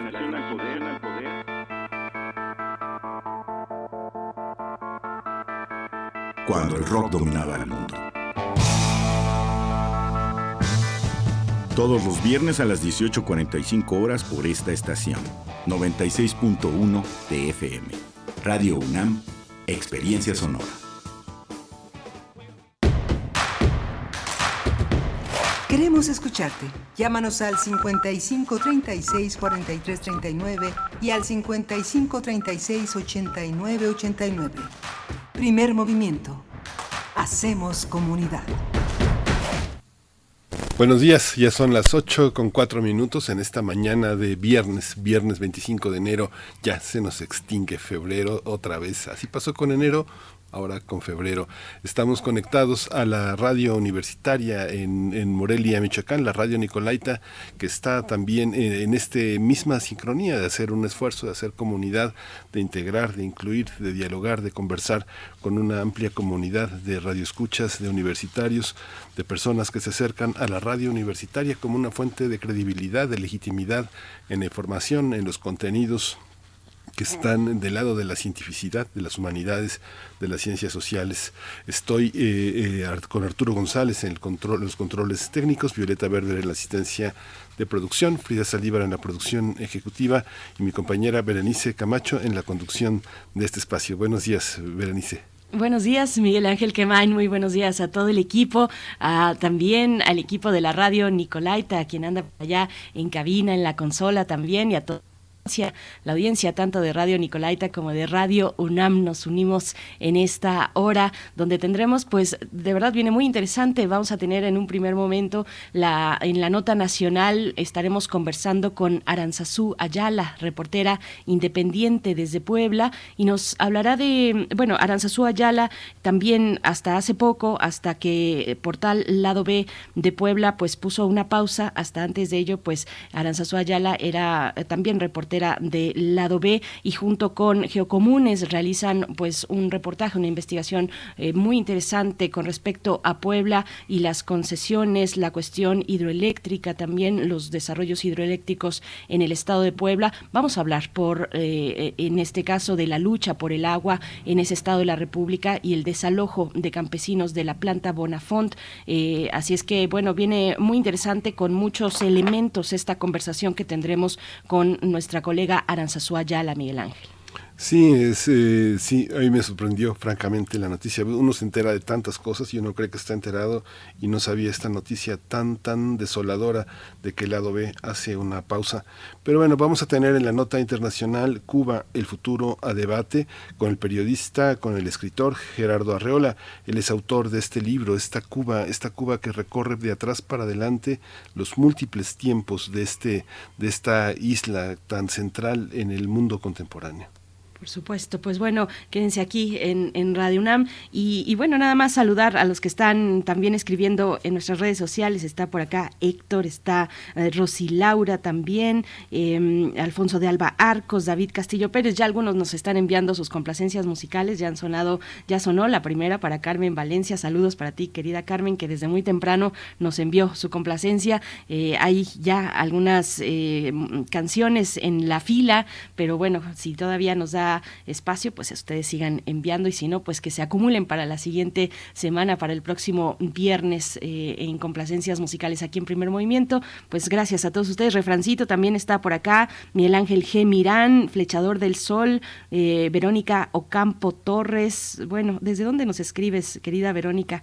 Yo todavía no identifico desde dónde. Está Eduardo Mendoza también. Eh, bueno, gracias, gracias por, por mandar sus comentarios, sus saludos, sus peticiones musicales a nuestras redes sociales. Nosotros vamos con nuestra nota nacional. Primer movimiento. Hacemos comunidad en la sana distancia. Nota nacional. Elementos de la Policía Estatal y de la Guardia Nacional desalojaron a pobladores de la región eh, de Cholula por una instrucción de un juez eh, de ordenanza. Ellos tenían tomada desde hace 11 meses la planta Bonafont, una empresa a la que acusan de haber sobreexplotado eh, el agua de esa región por 29 años. La actuación de la fuerza pública se derivó de una orden emitida por un juez de competencia penal que decretó la restitución de la planta que opera en Juan C. Bonilla a favor de la empresa, la cual podrá restablecer actividades de manera normal. Los hechos ocurrieron el pasado 15 de febrero, alrededor de la 1.20 de la madrugada, tras implementarse un operativo policiaco de más de 50 patrullas que llegó a la planta y de forma inmediata desalojaron a los pobladores que vigilaban el lugar. En los últimos meses en ese sitio desarrollaron actividades, se desarrollaron eh, actividades comunitarias, además de realizar encuentros y foros de pueblos en resistencia contra los llamados proyectos de muerte y de movimientos en defensa del agua y de la tierra. Tras los hechos, los campesinos acusaron a los tres órdenes de gobierno de despojar a los pueblos de agua y de violentar la autodeterminación de las comunidades originarias de la región cholulteca. Vamos a tener una conversación sobre el desalojo en las instalaciones de la planta de Bonafonte en Puebla por parte de la Guardia Nacional y la Policía Estatal. Nos acompaña a través de la línea Aranzazú Ayala, reportera independiente desde el Estado de Puebla. Querida Aranzazú, muy buenos días. Gracias por, por estar aquí con nosotros. Bienvenida una vez más a Primer Movimiento. Hola, muy buenos días y pues gusto de saludarnos nuevamente. Muchas gracias, Aranzazú. Buenos días. Eh, eh, sorprende esta, esta, esta medida después de tantos meses de lucha, de resistencia y de que hubo un análisis desde distintos sectores sobre la legitimidad de esta, de esta protesta. Cuéntanos cómo, cómo, cómo se ve desde allá, cómo lo percibes tú como reportera. Pues bueno, eh, por acá efectivamente sí tomó por sorpresa, ¿no? A, a todos los, eh, bueno, las personas organizadas de que estaban eh, tomando en, la llamada en la que llamaron la casa de los pueblos no este espacio eh, después de haber tomado a casi un año de haberlo tomado eh, primero fue como mucha sorpresa había pues cierto digamos temor de que el desalojo se hubiera hecho de manera violenta no de que hubiera detenidos o heridos por suerte no los hubo. Sin embargo pues bueno el, el gobierno vuelve a bueno, recupera, ellos dicen recuperan las instalaciones eh, y ahora el discurso, digamos, el gobernador al ser cuestionado, pues fue eh, totalmente de, digamos, determinante de decir esto se tenía que hacer eh, y ya, ¿no? Es decir, como abiertamente un apoyo a la empresa. También pues recordemos que durante todo este tiempo la empresa ha estado digamos que públicamente pues pues molesta no con esta situación eh, también ha estado muy activa en medios de comunicación, dando constantemente eh, su versión y señalando que nada de lo que dicen los eh, los pueblos organizados, los habitantes organizados es real. y pues bueno, pues ahora se casi casi este, este aniversario de un año y con estas esta noticia están convocando a una mesa de diálogo los habitantes de, Zacatepec, del municipio de Juan están pidiendo que, que se dialogue entre todas las autoridades eh, competentes Eh, para esto la Universidad Iberoamericana, específicamente también el Centro, el Instituto de Derechos Humanos Ignacio Yacuría de la Ibero Puebla es quien, eh, mediaría o mediará esta mesa de diálogo. Eh, anteriormente, durante todo este tiempo, hubo ya una un diálogo entre autoridades y los habitantes, donde la Ibero fue también, eh, donde también estuvo mediando un poco antes, ¿no? Pero en estos conflictos que ha habido en, Zacatepec. Y pues bueno, ahora los habitantes están solo a la espera de que el gobierno acepte sentarse en una mesa a dialogar. Aranzazu, eh, cuéntanos también qué pasó aquella noche, cómo se desarrolló este operativo para el desalojo de la Casa de los Pueblos, eh, cómo fue esta parte para aquellos que no tengan mucha claridad de, lo que ocurrió. Pues fueron eh, varias, digamos, fuerzas de seguridad pública las que llegaron a las instalaciones de madrugada, no una una hora en la que digamos que no, obviamente pues no hay mucha actividad. Si bien siempre eh, se busca que o buscaban que ah, hubiera gente no en el plantón pues obviamente son horas donde o hay muy pocos compañeros o compañeras o están eh, o no están ahí no porque están descansando. Entonces fue como digamos de de una manera pues estratégica no tomar una hora en la que estuvieran como las personas como desprevenidas eh, para retomar el control de las instalaciones. Eh, no sé eh, les digo no no hubo eh, violencia no pero pero fue una una movida digamos como en la oscuridad por lo que comentan este quienes llegaron ahí posteriormente.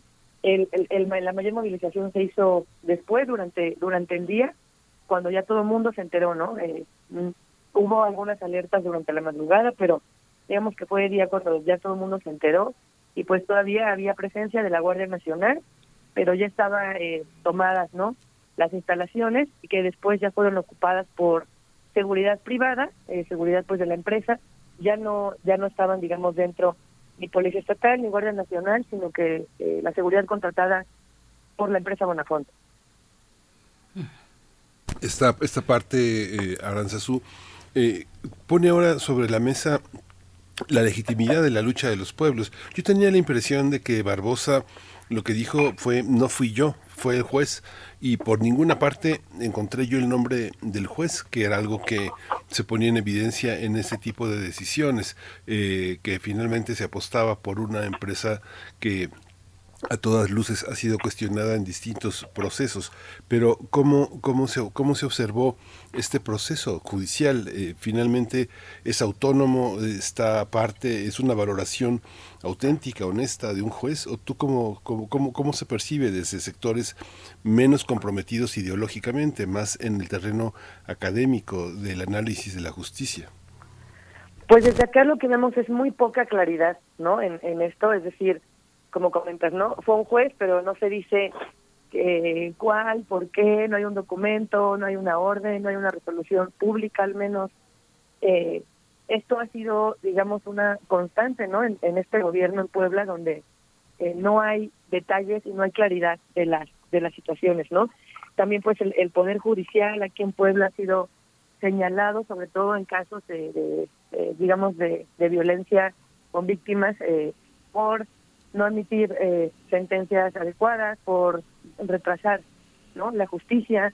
Eh, entonces, pues bueno, digamos que el sistema de justicia en Puebla también ya tiene señalamientos por por no funcionar muy bien por tener esta opacidad. Y entonces ahora eh, con en este conflicto, pues bueno, claramente el gobernador se quiere lavar las manos, ¿no? Por por los discursos, pero también pues su su respaldo es con la con la empresa, ¿no? durante todos estos meses que eh, los compañeros y compañeras organizados han eh, pedido, ¿no? Eh, vía transparencia o al gobierno mismo documentos como para saber qué pasa con las concesiones de Bonafont, cuánta agua tienen derecho a, eh, según sus concesiones, ¿no? A extraer. Eh, recordemos también muy importante que esto se da en el marco un poco también de la aparición del socavón. El socavón está muy cerca de la planta de Bonafont, o sea, está en la misma comunidad, ¿no?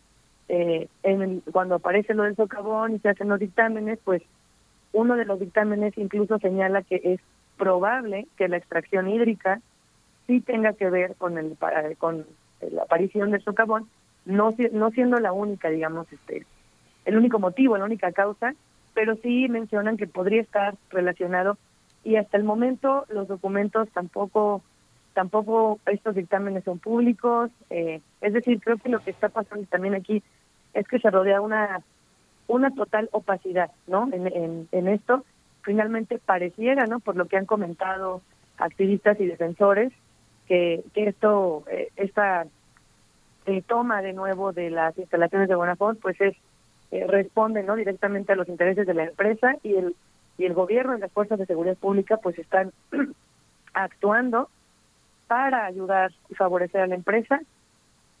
Es lo que lo que comentan lo que eh, la lectura no pero hasta el momento pues no hay nada claro y las autoridades no se han eh, como les comentaba no no han respondido a este llamado de tener una mesa de diálogo Uh ahora que retomas el tema del socavón, eh, te pediría que, ampliemos un poco más entonces la mirada para hablar del contexto un poco más general de la situación extractivista y de concesiones en el estado de Puebla. Eh, en Geocomunes y desde el lado B realizan esta investigación, una investigación que da cuenta de la presencia de megaproyectos en Puebla.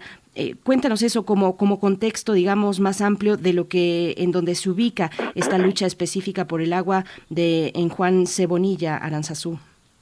Sí, claro, pues es eh, súper importante eh, justamente como, como dice, ¿no? ver el, contexto también y de la región en específico.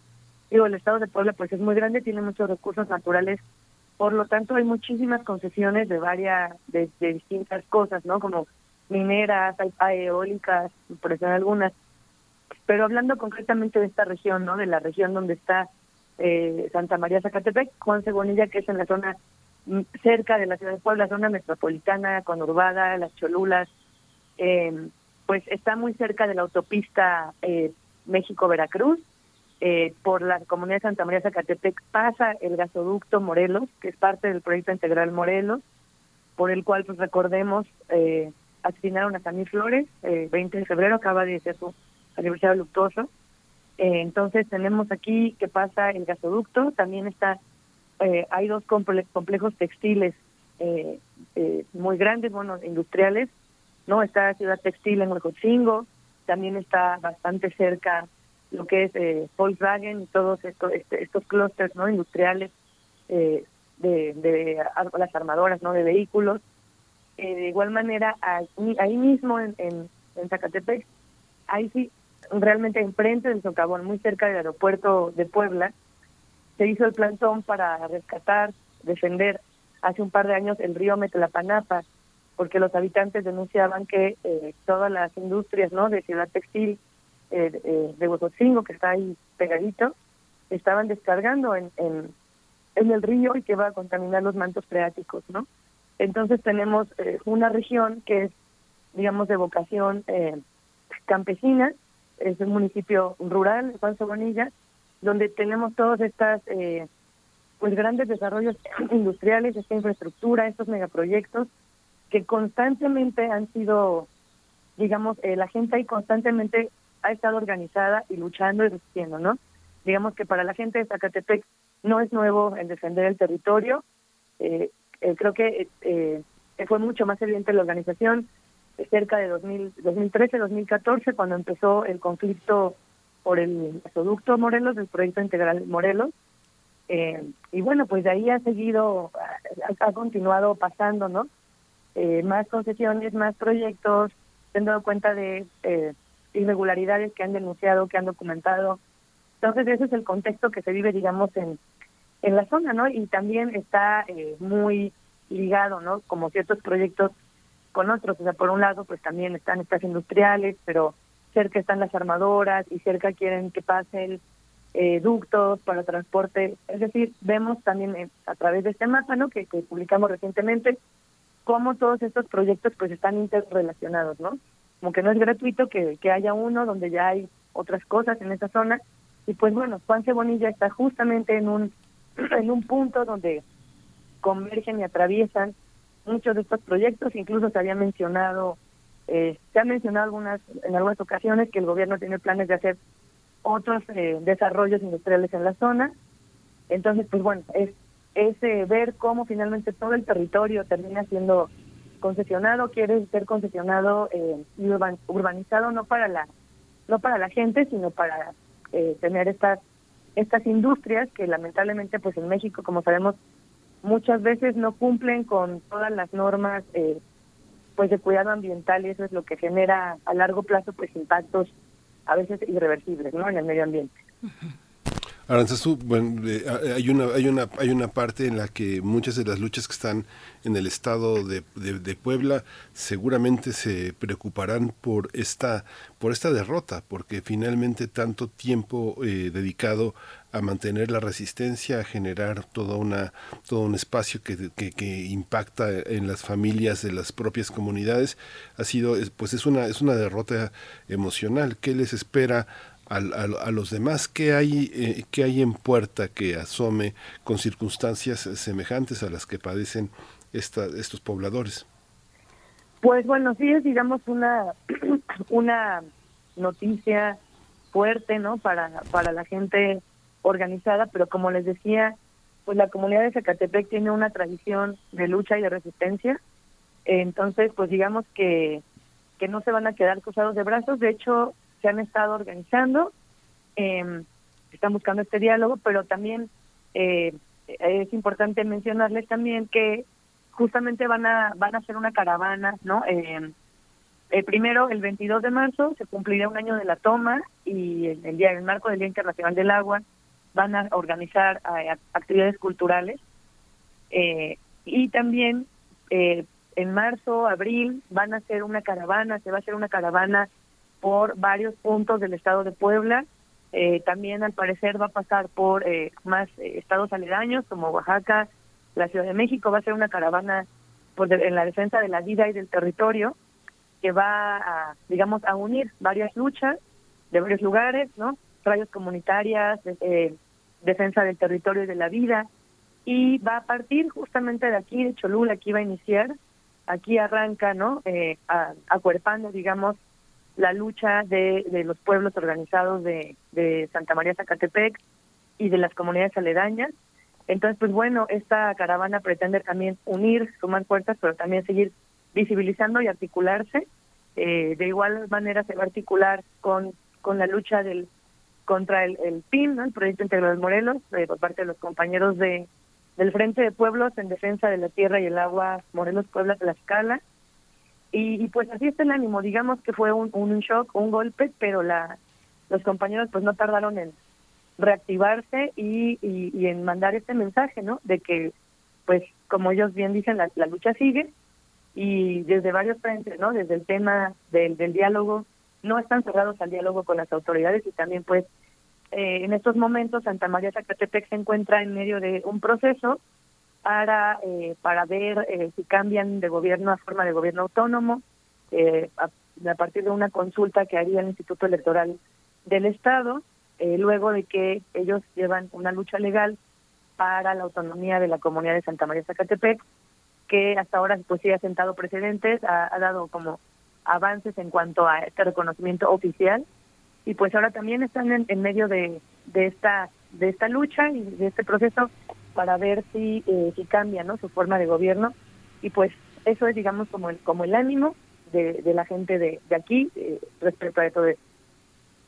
Uh Aranzazú, regresando a esta investigación entre geocomunes y lado B eh, que se encuentra en el sitio mundonuestro.mx, ahí reportan ustedes que hablan de, de 14 hidroeléctricas planeadas eh, que todavía están, eh, digamos, en posibilidad de ser a manera de, de mini mm, hidroeléctricas y reportan que no necesariamente beneficiarían a la población local. Hablan, por ejemplo, de posibles proyectos de parques, parques eólicos de Iberdrola eh, para abastecer a la cervecería de Grupo Modelo. ¿Cómo se ve ese panorama de proyectos que todavía están en el tintero o planeándose y que podrían generar pues un impacto no para no no positivo necesariamente para la población local, sino para empresas como de nuevo Grupo Modelo, México Power Group, eh, incluso la cadena comercial de Walmart? Claro, pues eh, digamos que esto es justo este caso, es un caso que pues lamentablemente se repite en varios varias veces en, en el estado, bueno, y pasa en otros estados, pero aquí, por ejemplo, eh, digamos que hay, hay muchos proyectos que todavía no están en ejecución, sin embargo, cuando está la, la concesión y la empresa, las empresas llegan y empiezan a, a pues a sondear el terreno, empiezan a acercarse con los gobiernos municipales, hacer todos estos trámites de cambio de uso de suelo, es cuando la gente se empieza a enterar en la experiencia eh, de, digamos, del acompañamiento y cobertura de estos casos, lo que hemos visto es que las empresas generalmente no llegan primero con la gente a socializar de una manera adecuada el proyecto, sino que llegan de alguna forma primero con los gobiernos municipales como a querer pues ganárselos, a ofrecer dinero, ¿no? Y entonces muchas veces los los ayuntamientos están con las empresas, los ayuntamientos son digamos quienes otorgan todos estos permisos de cambio de uso de suelo, ¿no? Que son necesarios para para poder trabajar eh, en la tierra, ¿no? Entonces, generalmente, pues es que llegan con, con, con los ayuntamientos y la gente se termina enterando mucho después, ¿no? Eh, hay desinformación, hay desconocimiento. Generalmente las manifestaciones de impacto ambiental no, eh, pues, eh, no son muy completas o aunque señalan que puede haber eh, daños, son pasadas por alto. Eh, entonces, bueno, muchos de los conflictos que hay son por proyectos que aún no se desarrollan gracias a que la gente digamos que termina enterándose y se empieza a organizar e informar, ¿no? Cosa que deberían hacer las empresas, o sea, deberían ser las empresas las que informen, ¿no? De la mano de, del, del gobierno, quizás eh, de entrada, ¿no? Eh, lo que vemos en, este mapa, lo que se encuentra, y, y todo este mapa, eh, cabe destacar que son con datos oficiales, ¿no? Todos los datos que tiene el INEGI de, de, de como empresas y concesiones y algunas cosas, listado de concesiones, todos son datos oficiales, son datos que están en línea, públicos, que simplemente se pusieron en un mapa todos juntos. Eh, y aquí se ve, ¿no? Como, digamos, hay muchos megaproyectos que están en puerta o que ya están en la concesión. Y el problema, bueno, el problema de la situación es que cuando una empresa tiene una concesión, generalmente las concesiones son para muchos años, 30 años, hasta 50 años. Hay concesiones mineras por 99 años. Entonces, cuando tienen esta concesión, pues puede que haya un conflicto que la gente eh, no quiera y entonces la empresa se retira un rato y luego regresa unos años después, ¿no? Eh, tenemos varios casos así, como el caso aquí del proyecto hidroeléctrico Puebla 1 en la Sierra Norte, donde el, eh, eh, incluso en los documentos oficiales ahí dice claramente que la energía que generaría sería para Walmart, incluso para una persona muy particular, ahí sale su nombre, ¿no? Es decir, no hay como un beneficio para las comunidades directo, ¿no? Entonces también es un problema porque estos estos proyectos pues de repente dan un beneficio eh, inmediato, ¿no?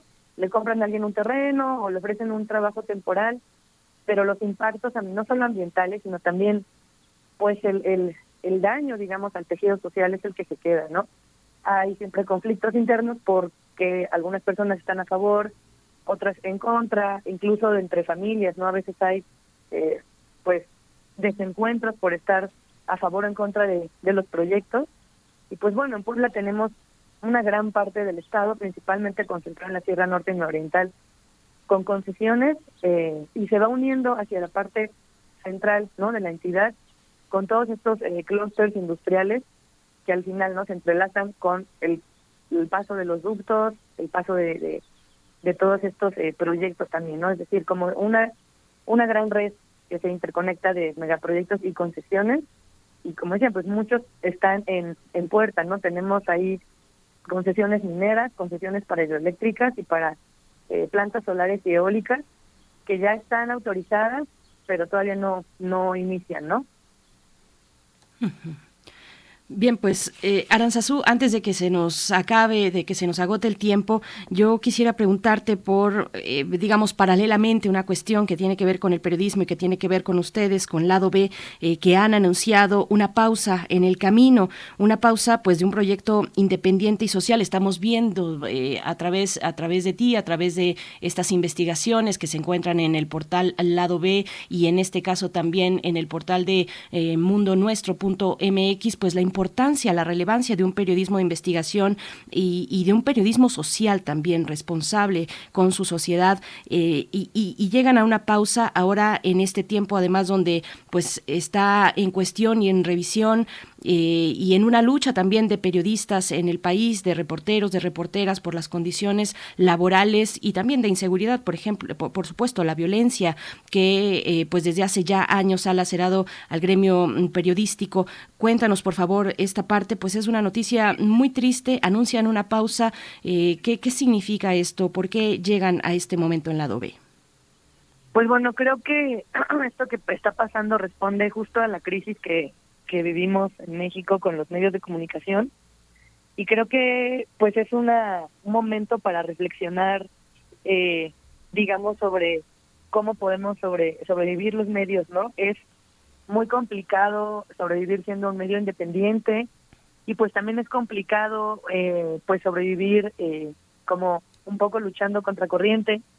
La mayoría de los medios eh, que sobreviven sin problemas pues tienen eh, publicidad oficial, tienen dinero del gobierno. Entonces pues creo que habla de esta crisis, ¿no? En que en general se vive por que vimos los medios, ¿no? Digo, justo tan solo ayer volvieron a asesinar a otro compañero en Sonora, eh, van seis, ¿no? En, en, en, dos meses, eh, casi un periodista a la semana, eh, y pues si hablamos también la mayoría, todos han sido en, estados, ¿no? Entonces hablamos pues del periodismo en los estados, del periodismo eh, local, ¿no? El que el que más, digamos, eh, es, vulnerable no solo a los ataques o a la, a la inseguridad, sino también pues a la a la inseguridad laboral, por decirlo así, ¿no? Eh, a, la a esta inestabilidad financiera, eh, esto que pues es un reflejo de lo que estamos viviendo y también pues la invitación a que a que como audiencias eh, pues apoyemos los proyectos periodísticos que, que nos gustan, que leemos. Finalmente la idea es que toda la información esté de manera de manera gratuita, de manera libre, pero también es importante pues mencionar que eh, el hecho de que sea gratuita no significa que no cueste no conseguir la información. Eh, digo medio de comunicación pequeño, pero trabajan personas ahí, entonces pues también no es, es necesario creo tener esta reflexión de cómo cómo consumimos información y también pues cómo apoyamos a los proyectos periodísticos que eh, que creemos que son valiosos y pues pues eso no esperemos que la situación eh, la situación mejore y también eh, pues sí no que las condiciones en general para la prensa mejoren y tener el respaldo de las audiencias y de la sociedad no en Puebla ustedes se han sentido amenazados se han sentido en riesgo su vida crees Aranzazú que haya alguna manera eh, eh, del, del, gremio de periodistas de proponer una manera de tener esa, esa, esa, esa solvencia económica sin comprometer la autonomía y en Puebla que ha sido que es un estado con muchas fragilidades con muchas eh, este, inequidades es difícil también que la gente el ciudadano más más ordinario que le cuesta mucho trabajo leer la prensa incluso la más tradicional apoye iniciativas como como la del lado B este, ¿cómo observas?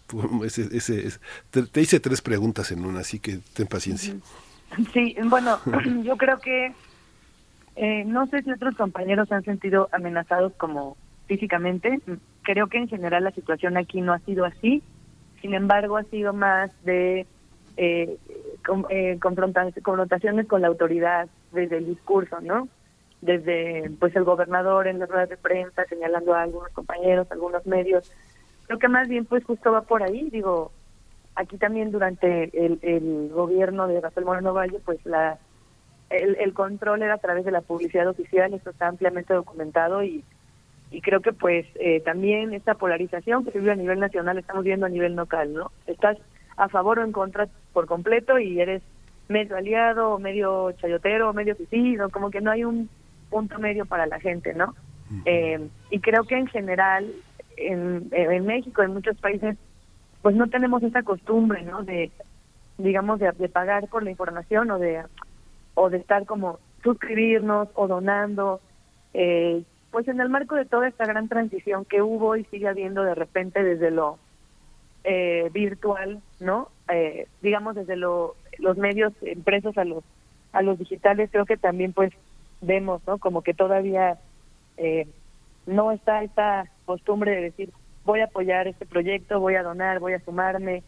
Eh, entonces creo que también es cosa pues de, de tenemos que ir como periodistas pues también eh, acercándonos más a las audiencias, cambiando el chip, pero también invitar a la audiencia que se acerque, que se sume, ¿no?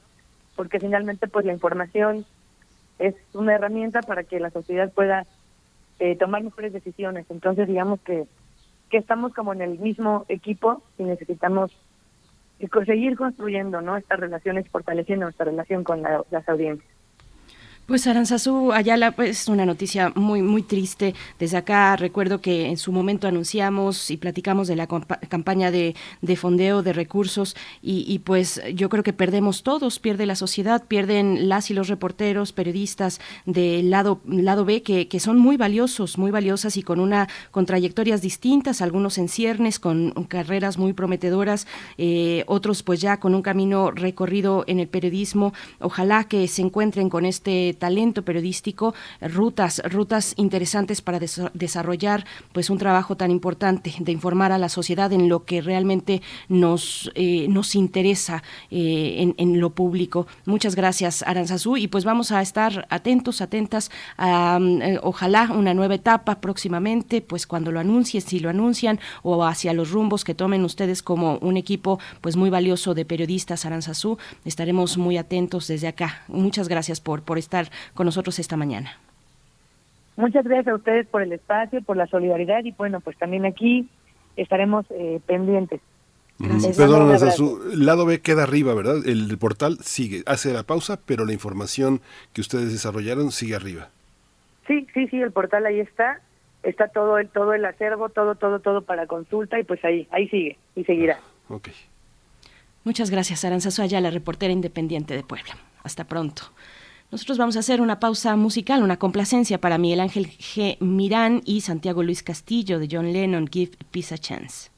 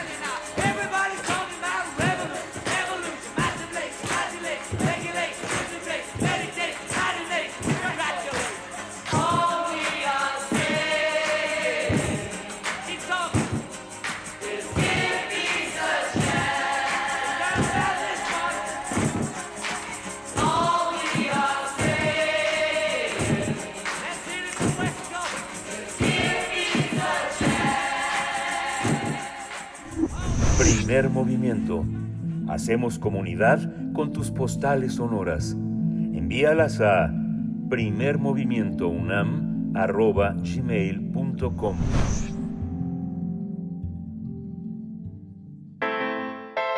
Nota Internacional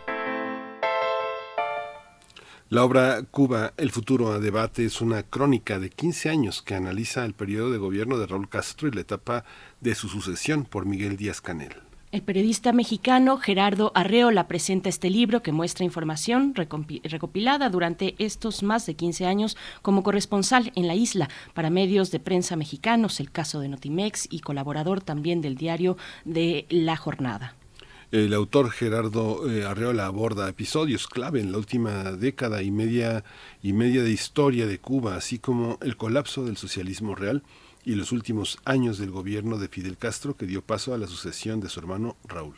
En otros capítulos también analiza la relación con Estados Unidos, llegando hasta el actual gobierno que encabeza Miguel Díaz Canel Bermúdez, el cual implicó un cambio generacional en la política nacional, una nueva constitución y las manifestaciones civiles que se extendieron por la isla en plena pandemia. Cuba, el futuro debate se publicó por el sello Debate de Penguin Random House en coedición con la jornada. En el libro, el autor pone a disposición del lector el resultado de su capacidad metodológica, notas de sus archivos personales y el, el, análisis de una amplia red de fuentes de información consultadas en su estancia en la isla. Vamos a conversar sobre el periodismo el y el futuro de Cuba. Está con nosotros ya Gerardo Arreola, autor del libro Cuba, el futuro a debate. Gerardo, bienvenido. Buenos días. Gracias por estar aquí. Buenos días. Muchas gracias a ustedes por la invitación. Gracias, Gerardo Arreola. Bienvenido. Te saluda Miguel Ángel Quemán y Berenice Camacho. Pues cuéntanos, eh, pues una acumulación de años de experiencias desde el periodismo, de reporteo, de notas, de pues estar ahí en medio de la isla en una etapa muy compleja. ¿Cómo, cómo fue? ¿Cómo fue pues toda este, todo este recorrido para ti? Cuéntanos un poco y de la manera en la que surge también la idea del libro. Pues eh, pienso que el, el, el aporte más importante de este libro es precisamente que esté elaborado en el, en el teatro de operaciones, en el terreno de los hechos. Eh, eh, a, partir del trabajo diario de un corresponsal, eh, donde van quedando asuntos, eh, pequeños datos que no necesariamente son la noticia del día, pero a lo largo del tiempo se, se convierten en, material valioso. Y, yo creo que eso es lo, interesante que me permitió hacer una, una, eh, una visión retrospectiva de estos 15 años. Es un ciclo completo en el que el máximo dirigente Raúl Castro es el, el, primer libro que tiene una visión panorámica sobre esta sobre este periodo eh, desde la eh, enfermedad de Fidel Castro eh, que le traslada el, el mando a su hermano menor hasta la salida del propio Raúl y en medio de esto pues hay una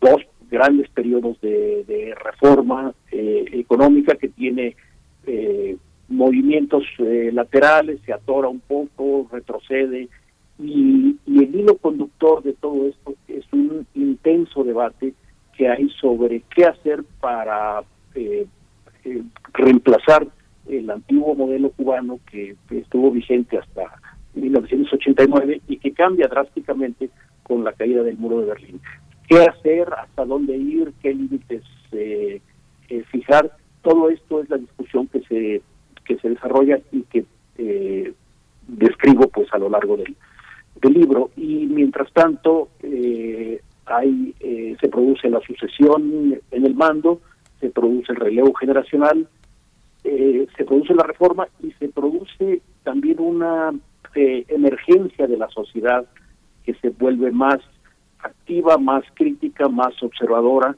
y más actuante eh, y que participa pues masivamente en la en la discusión de Berenice. Uh. Fíjate Gerardo que, uh, bueno, a mí me gusta muchísimo el libro que has escrito, el, el, trabajo que has, que has realizado y recordaba en 1994 en Chiapas la cobertura de la toma del ejército zapatista, cómo eh, de los distintos medios mandaron a sus reporteros más estelares, las personas que siempre estaban en la primera plana. Y era muy curioso porque lo primero que esperaban, la, primera dificultad, era que no tenían un boletín, Gerardo, ¿no? Querían un boletín de lo que estaba pasando y no había. Y el libro es un gran ejercicio de, de cómo se construyen las fuentes eh, de, de, un, de, un, periodismo del más alto nivel, de profundidad humana y profesional, para entender un proceso, ganarse la confianza y entender como fuente cosas que normalmente pasan desapercibidas. ¿Cómo fue ese proceso? ¿Cómo te miras a más de una década mirando Cuba? ¿Cómo es ese trabajo periodístico? Sí, eh, gracias por tu comentario. Miguel Ángel, pues eh, efectivamente para un periodista mexicano llegar a Cuba, eh, posiblemente el, el, el, primer impacto es de que no solamente no hay boletín, sino que tampoco hay eh, fuentes oficiales ni conferencias de prensa eh, tan nutridas como en como en México o tan frecuentes y que en general la información hay que rastrearla de muchas maneras, por lo que se dice, por lo que se escribe y sobre todo por lo que no se dice y no se escribe.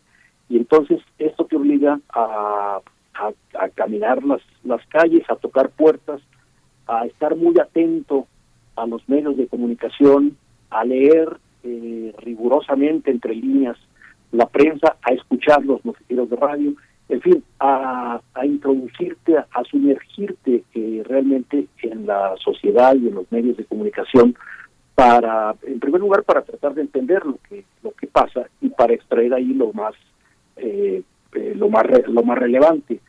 esto yo creo que es el, el, problema principal en, en, el ejercicio del periodismo en, en Cuba, la falta de fuentes de información. Ha cambiado un poco en los últimos años porque eh, las vías digitales eh, mejoraron en alguna medida eh, las fuentes de información. Hay, hay material invaluable, por ejemplo, en, en la Oficina de Estadísticas, en la Gaceta Oficial, en los medios de provincia, las radios y televisoras tienen sus sitios web. En fin, esto, esto ha mejorado, pero aún así todavía extraña pues el, el contacto directo con los con los interlocutores, por lo menos los interlocutores oficiales. Se puede de alguna manera eh, eh, reemplazar con el contacto con las personas, eh, pero de cualquier manera el trabajo principal pues está en la calle, Miguel Ángel. Eh, Gerardo, y bueno, este libro tiene esa virtud de poder rastrear en terreno, por ejemplo, a la gente, eh, a su ánimo, a la evolución de una sociedad, pues que tiene de frente la decisión eh, fundamental sobre el rumbo de, su país, de Cuba, de su isla. ¿Cómo percibes tú el tránsito en, en, ese ánimo social? ¿Cómo se ha dado en esas, pues en ese tiempo que estuviste y ahora también con estas recientes manifestaciones en la isla, fuera de la isla también. ¿Cómo, cómo lo ves? ¿Cómo lo has percibido? Bueno, desde, desde que cayó el muro de Berlín y, se modificó por completo la, la, eh, composición del orden mundial, eh, ya pasaron eh, treinta y tantos años. En todo ese periodo, en, en Cuba, pues hay una nueva una nueva generación, bueno, la hay en todo el mundo, pero, pero en el caso de Cuba, eh, los, los jóvenes de treinta y tantos años pues no conocieron el periodo anterior, eh, han vivido más dentro de, la crisis y la escasez que dentro de los eh, impactos directos de la revolución de 1959, que ya la ven pues, con una enorme distancia. Y yo creo que eso eh, ha, marcado mucho el, el, ánimo en general en la gente en los primeros años 90 eh, se precipitó la crisis que, se deriva de la, caída de la Unión Soviética directamente y, me parece que la sociedad en, ese momento estaba como expectante, como esperando alguna eh, algún hueco, alguna señal, alguna luz al final del túnel. Y estaba Fidel Castro eh, tratando de ofrecer alguna alternativa dentro de las posibilidades. Yo creo que a estas alturas los jóvenes ya, eh, en general la sociedad ya no está eh, tan dispuesta a, esperar, esperar tiempo, esperar años para, para ver modificaciones, sino que está demandando eh, cambios con más celeridad. Y yo creo que en buena medida esto explica las manifestaciones de los últimos, del semestre pasado y las ese ese ambiente de, reclamación y de demanda que alienta la sociedad cubana Hay un, hay un, en el libro también muestra ese, ese desfase en el que muchas de las sociedades latinoamericanas vivimos en relación a muchas de las libertades en la mentalidad y en la vida cotidiana, el matrimonio, el amor, la relación con los hijos. Hay una parte, Gerardo, de una Cuba que ofreces que es muy interesante observarla eh, en relación a las exigencias democráticas que países como los nuestros tenemos. Las libertades que pide Cuba son bastante distintas a las que nosotros queremos tener y muchas de las libertades que ellos han conquistado son también parte de nuestras esclavitudes donde mirarnos. El libro te da esa oportunidad. ¿Cómo lo, cómo, cómo fue, cómo ha sido este regreso, ir y venir de Cuba a México en ese contexto de libertades que pues la libertad pues empieza por lo íntimo, ¿no? Eh, sí, el, el en, el, en el periodo de reforma que impulsa Raúl Castro, más o menos en los últimos, eh, en, los últimos 15 años, eh, uno de los de los cambios, creo yo, más importantes fue la restitución de libertades individuales que en la práctica se habían suprimido durante el periodo anterior. Eh, pienso, por ejemplo, en, la, en, cuestiones que para, para los mexicanos quizás no, no tengan mayor relevancia, pero en Cuba tenían una enorme importancia. Por ejemplo, la libertad de entrar y salir de tu país sin necesidad de un permiso especial, la necesidad de viajar con tus hijos menores de edad sin necesidad de un, de un trámite más que el trámite, más que el permiso explícito de los padres, eh, la, la libertad para para comprar una vivienda o para venderla, para comprar un auto o venderlo. Todo esto estaba o limitado o prohibido durante, durante décadas en Cuba. Y, al recuperarlo creo que hubo una sensación de, de, de, pues, de satisfacción, pero también de, certeza, de credibilidad de parte de, los cubanos acerca de que la reforma tomaba un camino eh, ya bastante más visible y sobre todo más cercano a las a las personas. Eh, ha pasado el tiempo y hay hay otras eh, libertades que han estado o eh, o parcialmente abiertas o han estado en entredicho o, o se han consolidado en alguna medida, sobre todo en el terreno económico. Las, la libertad para emprender un, un negocio, los límites para esas libertades, eh, Todavía ahora se discute mucho las, los alcances que puede tener eh, las pequeñas y medianas empresas. En fin, que, eh, la, la, demanda de, ciertas libertades y la recuperación de otras han eh, en gran medida, creo yo, cambiado la mentalidad de las nuevas generaciones cubanas, porque están viendo que cada vez más pueden tener la posibilidad de alcanzar algunas ventajas eh, o algunos eh, eh, beneficios que se ven en otras partes del mundo. Claro, también hay, al, acercarse a, un modelo distinto al anterior, también se ven algunas desventajas, como por ejemplo el crecimiento de la desigualdad.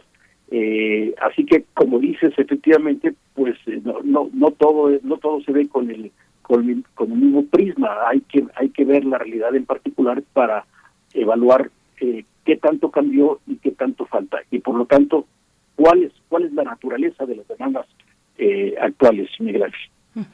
Respecto a Cuba y sus aliados, Cuba y el exterior, eh, repasas exhaustivamente pues momentos eh, muy importantes entre Fidel y Chávez, visitas también de otros mandatarios, cómo se ve, cómo se retrata Cuba en su relación con, con el exterior, con sus aliados y, también lo podemos ver incluso hoy eh, con la cuestión rusa, cómo se ve, cómo se ve ese camino de alianzas con el exterior, Gerardo.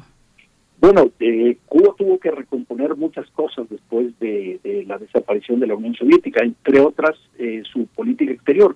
Eh, el, grueso de sus, relaciones económicas, políticas, diplomáticas, en general culturales, estaba hasta 1989 con el bloque soviético, la Unión Soviética, los países de Europa Oriental, China, Vietnam, Vietnam sobre todo.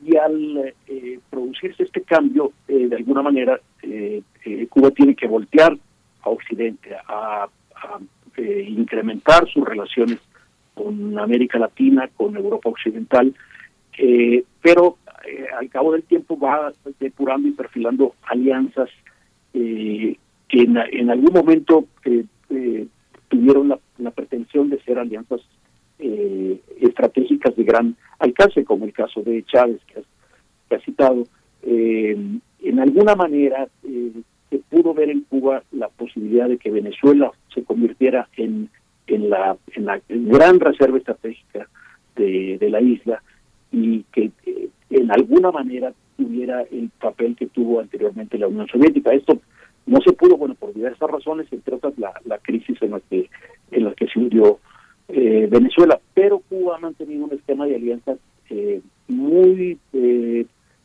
cercano, muy parecido al de la época anterior. Y entonces, además de, América Latina, mantiene una relación muy estrecha con los países del antiguo campo socialista, con algunos de ellos, particularmente Rusia, China y, Vietnam. En la situación actual, aunque aunque Cuba no ha eh, hecho una declaración explícita de apoyo al gobierno ruso, en la realidad, en la práctica, eh, el tono de sus eh, de sus declaraciones, de sus manifestaciones, eh, se aprecia pues una un alineamiento con las posiciones rusas.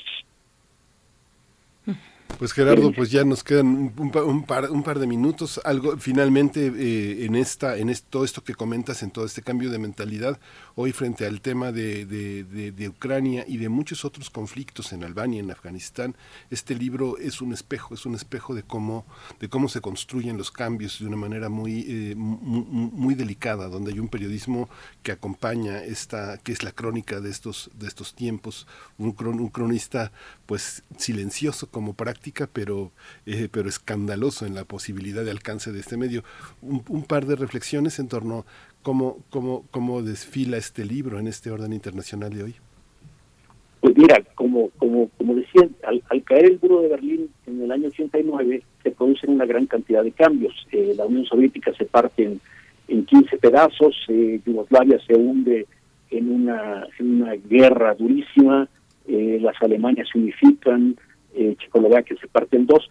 Eh, Cuba pospone sus cambios y se, y se lanza por el camino de las, las reformas, pero al final de cuentas eh, el origen es muy parecido en todo en toda esta serie de conflictos, incluyo los conflictos que surgen en las antiguas repúblicas soviéticas, en Chechenia, en Osetia, en el Cáucaso y ahora como hemos visto en Ucrania. El origen remoto de todo esto es la composición del nuevo orden mundial que surge pues con el final de la Guerra Fría y la reorganización de, incluso territorial eh, en el caso de, Europa. Y entonces, eh, visto el asunto desde acá, sobre todo visto desde Cuba, eh, hay una gran ventaja de que en Cuba los cambios han sido incruentos, han sido pacíficos y, y se han podido procesar en gran medida dentro de las instituciones. La gran eh, pregunta es si estos cambios van a, continuar, si van a, tomar en cuenta la discusión que se está desarrollando, que se ha desarrollado a lo largo de estos años, y si finalmente va a, desembocar en una eh, en un nuevo modelo que mantenga, eh, preserve algunas ventajas del pasado, pero sobre todo que se abra a, a nuevas posibilidades eh, como lo está demandando en buena medida la sociedad eh, cubana, Miguel Ángel. Pues Gerardo Arreola, muchas gracias. Es un libro para hacer notas también, para refrescar la memoria, para ver, como dices eh, en este cierre, para ver al futuro. Yo también lo disfruté mucho, te, te, agradezco mucho, te agradecemos esta, esta participación, este momento para hablar de Cuba, el futuro a debate, editado por Debate y la Jornada. Gerardo Arreola, muchas gracias y pues nos encontramos en el futuro. Muchas gracias a ustedes. Hasta pronto. Gracias. Pues ya nos despedimos de la radio Nicolaita. Eh, quédese con nosotros. Eh, eh, volvemos en un par de, minutos. Yo me voy a ausentar, pero la poesía necesaria va, va a continuar, Berenice. Sí, nos, nos escuchamos contigo el próximo lunes. la siguiente hora, pues yo me quedo a cargo junto con todo el equipo. Gracias, Miguel Ángel. Vamos al corte. Gracias. Síguenos en redes sociales. Encuéntranos en Facebook como Primer Movimiento y en Twitter como arroba PMovimiento. Hagamos comunidad.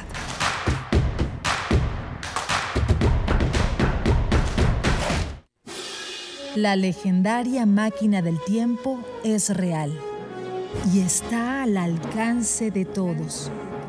Aquí estás revisitando tus días de estudiante, cuando conociste a esos amigos inolvidables también tu primer amor en una galería que guardas solo para ti. Incluso puedes echarle un ojo a los días que todavía no son, hacia los que caminas. La música es tu máquina del tiempo. Primera temporada 2022 de la Orquesta Filarmónica de la UNAM. Domingos a las 12 horas por el 96.1 de FM y el 860 de AM para recordar lo que fue, es y será. Radio UNAM, experiencia sonora. Los cuentos de Morena. No me importa, no me interesa el dinero. Otro hermano del presidente López Obrador recibiendo dinero en efectivo clandestinamente en pleno proceso electoral. Los corruptos son los más extravagantes. Revela la vida de lujos en el extranjero que lleva el hijo del presidente de México, José Ramón López Beltrán. Morenín Morenando, este cuento nos está arruinando. Es hora de cambiar y recuperar el tiempo perdido. PAN, unidos por un México mejor. La influenza es una enfermedad respiratoria que se incrementa en la temporada invernal y puede tener efectos graves en la salud. La vacuna es la mejor forma de protegernos. Acude a tu unidad de salud para vacunar a niñas y niños de 6 a 59 meses, personas con enfermedades crónicas, mayores de 60 y embarazadas. Por tu bienestar y el de tu familia, vacúnense. Secretaría de Salud. Este programa es público, ajeno a cualquier partido político. Queda prohibido su uso para fines distintos a los establecidos en el programa. La ciencia que somos. La ciencia que somos. Iberoamérica al aire. Descubre la ciencia que está presente en tu día a día a través de cápsulas, reportajes, entrevistas y reportes en vivo. Viernes de 10 a 11 horas por el 96.1 FM. La ciencia que somos. Iberoamérica al aire. Una coproducción de Radio UNAM y las direcciones de divulgación de la ciencia y de las humanidades. Es muy tedioso hacer siempre lo mismo. No dejes que el aburrimiento apague tu imaginación. Escucha Escaparate 961 con los eventos culturales del momento.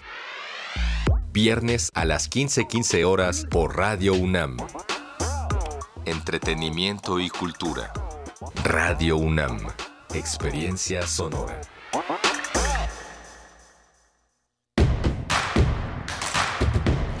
Encuentra la música de primer movimiento día a día en el Spotify de Radio UNAM y agréganos a tus favoritos.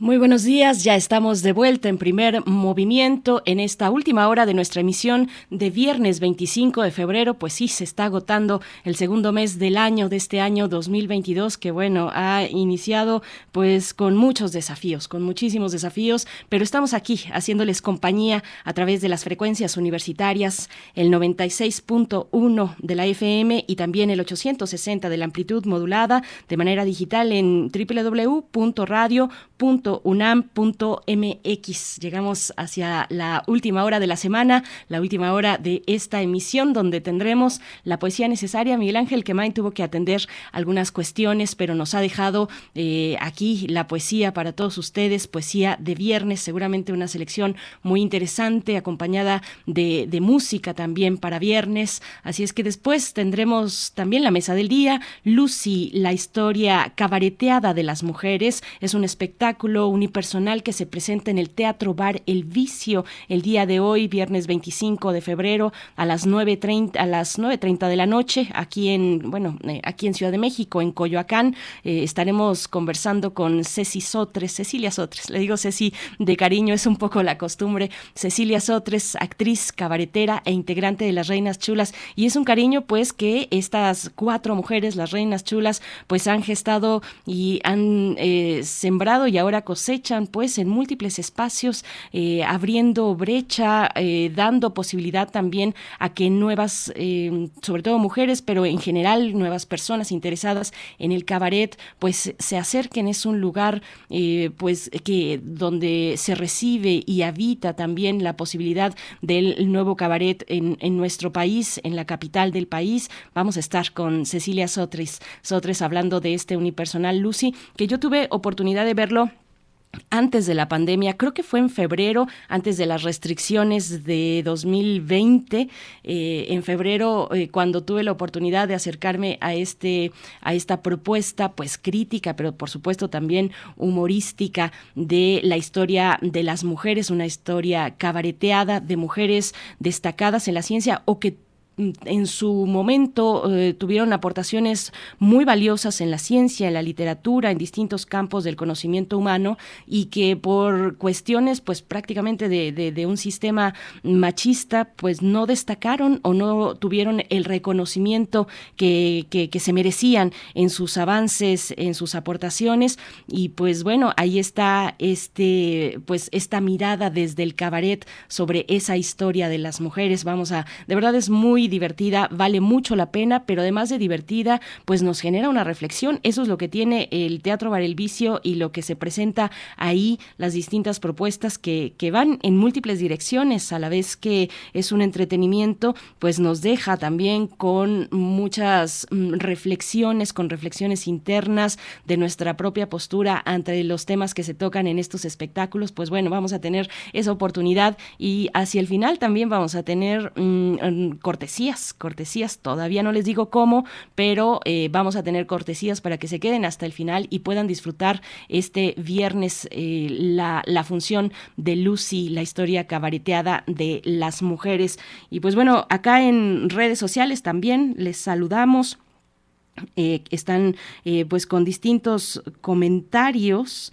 Eh, mm, vamos a ver de, qué se trata, porque hay varios de ellos. Por ejemplo, Rosario Durán nos habla de este documental que está en Netflix con respecto a la cuestión ucraniana. yo no he visto este documental, se llama Winter on Fire, la lucha de Ucrania, bueno, el invierno en llamas, la lucha de Ucrania por la libertad, se encuentra en Netflix. Ya vi que en estos días, en estos días particularmente, ayer, pues ah, por ahí algunos académicos, académicas, periodistas y demás estaban recomendando este, este documental sobre lo que ocurrió en 2014, eh, pues es, es complicado, un momento complicado, pues nos lo recomienda Rosario Durán. Mm, yo me acercaría pues con, eh, digamos, las previsiones, digamos, con una mirada crítica, porque finalmente pues hay posturas y hay quien escribe la historia desde su propio lugar y con sus propios intereses y pues aquí hay muchos intereses mezclados en la cuestión de Ucrania, eh, de, de, Rusia y la OTAN. Pues bueno, Rosario Durán Martínez, gracias. Si ustedes ya vieron este documental, pues cuéntenos qué les pareció, cuéntenos eh, pues si lo recomiendan. Yo de nuevo repito, no, no, no lo he visto, pero bueno, tal vez, tal vez me acerque a él. Eh, R. Guillermo también dice por acá, existe, entonces sí existen medios y periodistas, bueno, hablando de la cuestión del lado B, del lado B del portal Lado B en Puebla, estuvimos con Aranzazú Ayala, reportera, pues ahora independiente, antes en el portal Lado B, que este portal ha anunciado creo que fue el 10 de, mm, eh, el 10, ay, creo que sí fue el 10 de febrero, me falla un poquito la, fecha, pero hace aproximadamente dos semanas anunciaron una pausa en sus actividades, en sus eh, trabajos periodísticos y pues bueno, vamos a ver, mm, vamos a ver cómo se plantea el futuro de este grupo de periodistas que pues han dado un, panorama muy importante de Puebla. Estábamos hablando hace un momento con Aranzazu Ayala sobre la lucha por el agua en Puebla, los, las concesiones, las concesiones especialmente en el tema del agua, pero bueno, podríamos extenderlo a la concesión extractivista en general, minera también. Eh, en fin, ella hablaba del el tema de Bonafont en Puebla, pero bueno, en ese sentido nos dice Re Guillermo, entonces si existen medios y periodistas que aún reciben eh, dinero de gobiernos y empresas, entonces sí existe, lo afirma, es que acá le falta un acento, entonces sí existen medios y periodistas que aún reciben dinero de gobiernos y empresas. Se necesita saber, dice R. Guillermo, nombres de todos para ubicar mejor por dónde viene la violencia, dice R. Guillermo. Flechador del Sol, nos comenta Aranzazú, te envío un abrazo solidario. Se confirma que muy pocos bienes pueden ser gratuitos. Todos debemos cooperar con algo. Triste noticia de la pausa. Pues em, por acá también Hernán Garza nos comenta de un documental un documental de la poesía de ayer de Boris Rishi que les compartíamos el día de ayer y pues es un documental de la vida de este escritor ruso que puso fin a su propia vida, se suicidó en 2001. Ayer eh, compartíamos la poesía necesaria eh, de este escritor pues en el contexto en el que nos encontramos, ¿no? En el contexto eh, de esta situación crítica donde, bueno, ojalá se, se detenga, que es que no sea la cuestión armada la que se desarrolle en estos momentos o que no dure mucho más porque son las vidas de los pobladores de esa región, bueno, en general de Ucrania, la que está corriendo peligro y las que se han perdido las vidas de esas personas. Pues bueno, también Flechador del Sol por acá, pues comentando, eh, Roberto Cerriba dice, qué hermoso y a la vez abrumador fue el cuento de hoy y la vibrante, vibrante y diáfana voz de Margarita Castillo. Uf, genial en verdad. Abrazo y mi agradecimiento respetuoso a todos quienes hacen posible este gran programa de radio. Roberto Cerriba, muchas gracias. Pues sí, es extraordinaria, de verdad. Nuestra querida Margarita Castillo, le mandamos un abrazo. No nos hemos podido ver, pero bueno, esperemos que las condiciones pronto lo permitan.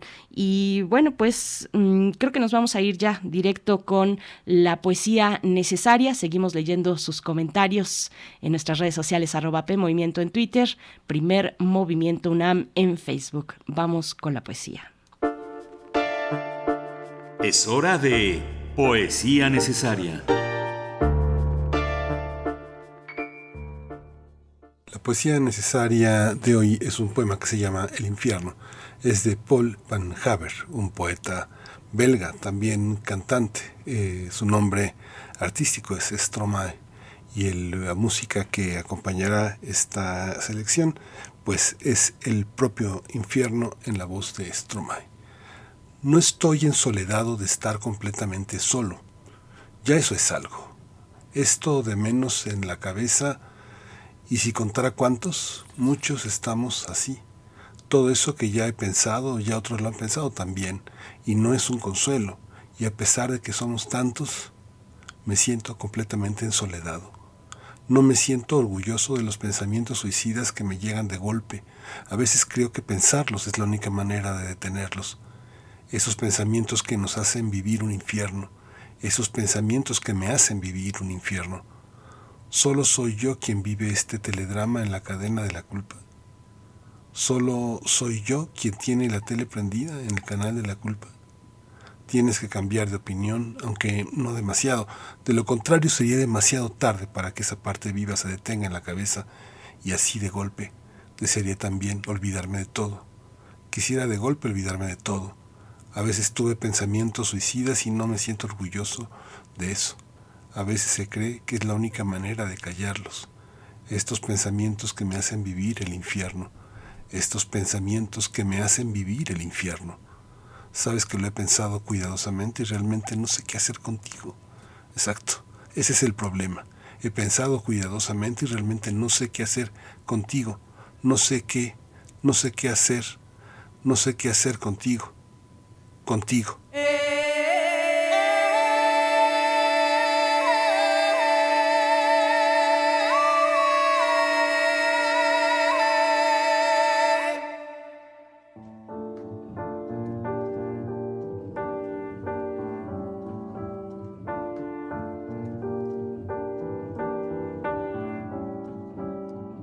suis pas tout seul à être tout seul, ça fait déjà ça de moins dans la tête. Et si je comptais combien on est? Beaucoup, tout ce à quoi j'ai déjà pensé, dire que plein d'autres y ont déjà pensé, mais malgré tout, je me sens tout seul. Du coup, j'ai parfois eu des pensées suicidaires, j'en suis peu fier. On croit parfois que c'est la seule manière de les faire taire. Ces pensées qui me font vivre un enfer. Ces pensées qui me font vivre un enfer.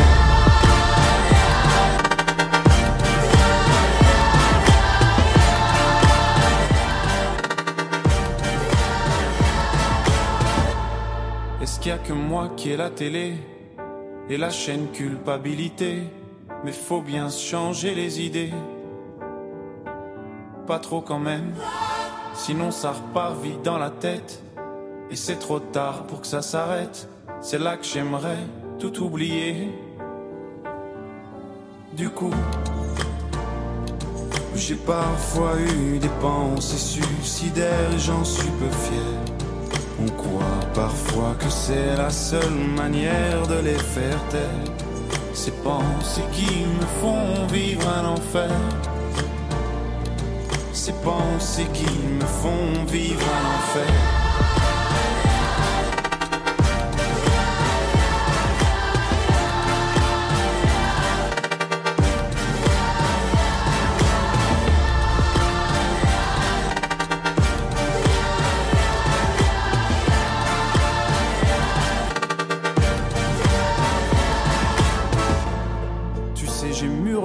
Et je sais vraiment pas quoi faire de toi. Justement, réfléchir, c'est bien le problème avec toi. Tu sais, j'ai mûrement réfléchi et je sais vraiment pas quoi faire de toi. Justement, réfléchir, c'est bien le problème avec toi.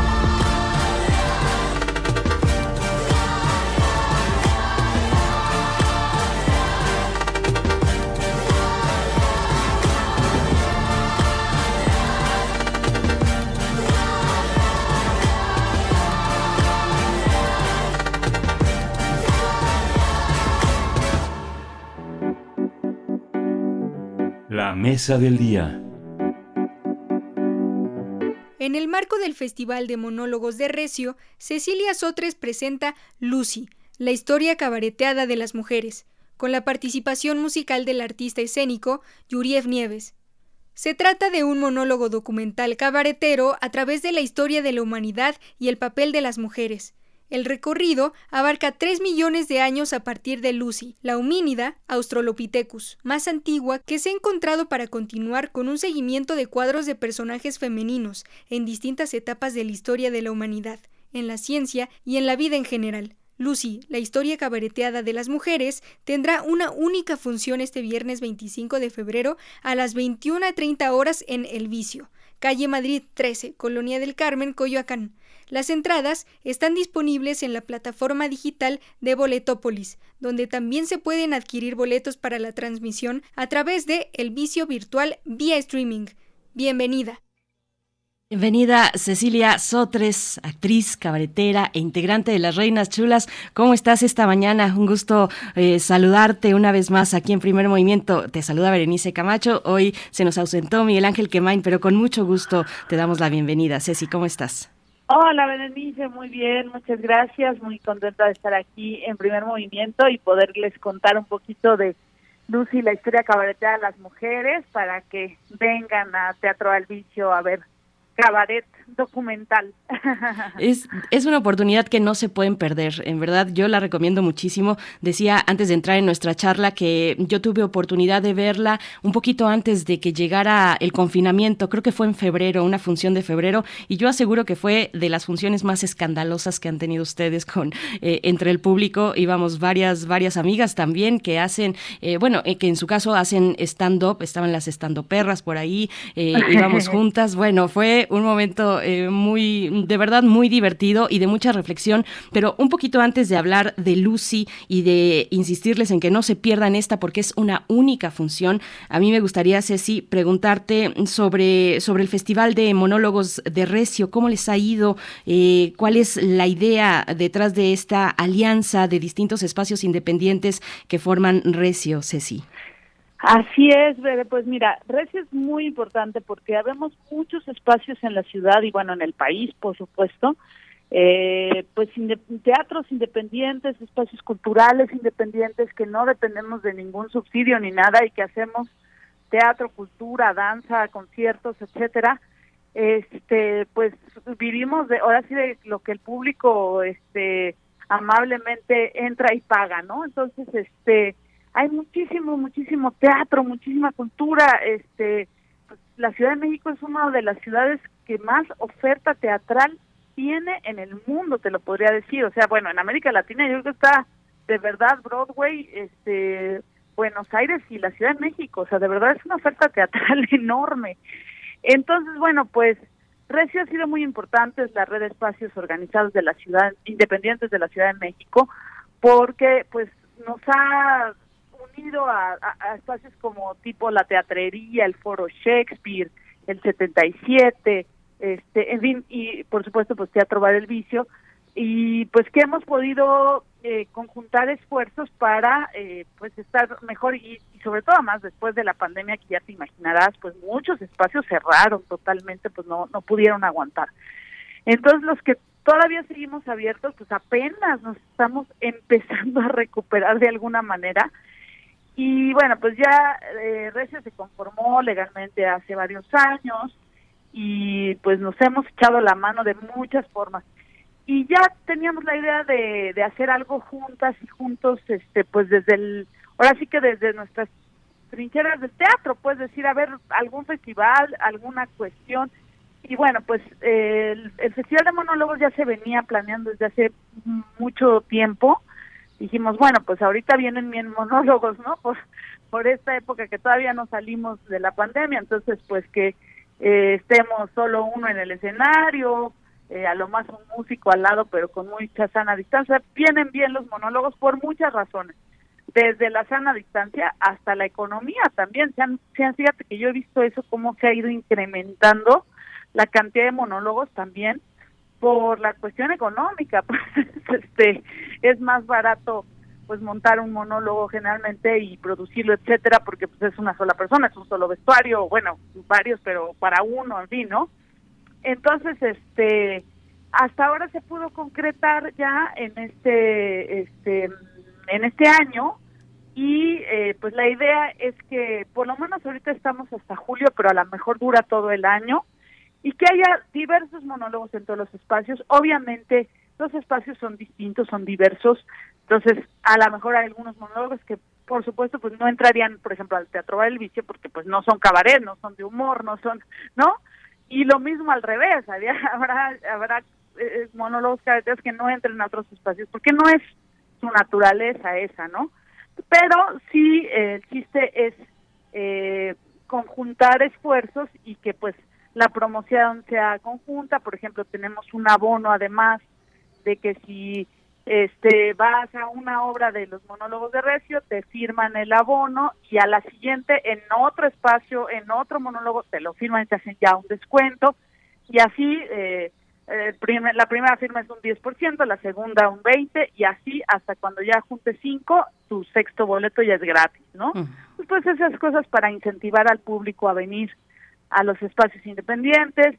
Eh, la verdad yo he visto ya tres monólogos de de, de, los que se están presentando en diversos espacios. Todos, la verdad, me han sorprendido de una calidad buenísima y súper distintos, ¿no? Totalmente distintos. Entonces, este, eso también es muy bonito, que pues en uno videodrama, en otro este una historia de una mujer que salvó dos mil niños este en, en, de los campos de concentración en otra este pues acá el cabaret no que este pues canciones, ¿no? El espectáculo Nora, que fue Soy Bárbara, que es más hacia la canción, hacia, ¿no? Eh, el humor, en fin.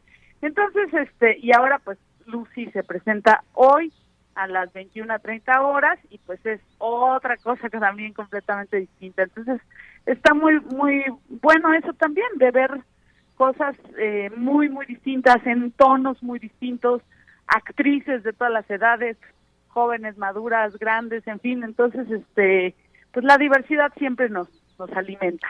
Desde acá hablamos, por ejemplo, de Diva Millennial con Ana Laura Ramírez de Parafernalia Teatro, eh, que se presentó también recientemente en el contexto de, Recio, allá en el Teatro Bar El Vicio. Y bueno, hablando de públicos, comenzabas con, con esta cuestión de la gran oferta teatral que hay en México, pero que lamentablemente eh, pues no se traduce en un público tan amplio como la propia oferta, Ceci. Eh, perdón por empezar pues con esa, con esa rudeza, pero te pregunto, pues, ¿qué, ¿qué hace falta? ¿Qué ha hecho falta para generar público? Estos espacios, por ejemplo, como Recio, estas alianzas, pues tienen esa característica. En esos espacios muchos de ellos han eh, generado una comunidad en su entorno, han salido también a buscar a los públicos en, desde sus capacidades, ¿no? Que muchas veces son limitadas, son espacios independientes, pero, pero que se han dado a la tarea de, de buscar, de buscar en su comunidad más inmediata, pues público, ¿no? Y darles una oferta y entenderles y y, tener un diálogo de ida y vuelta, ¿no?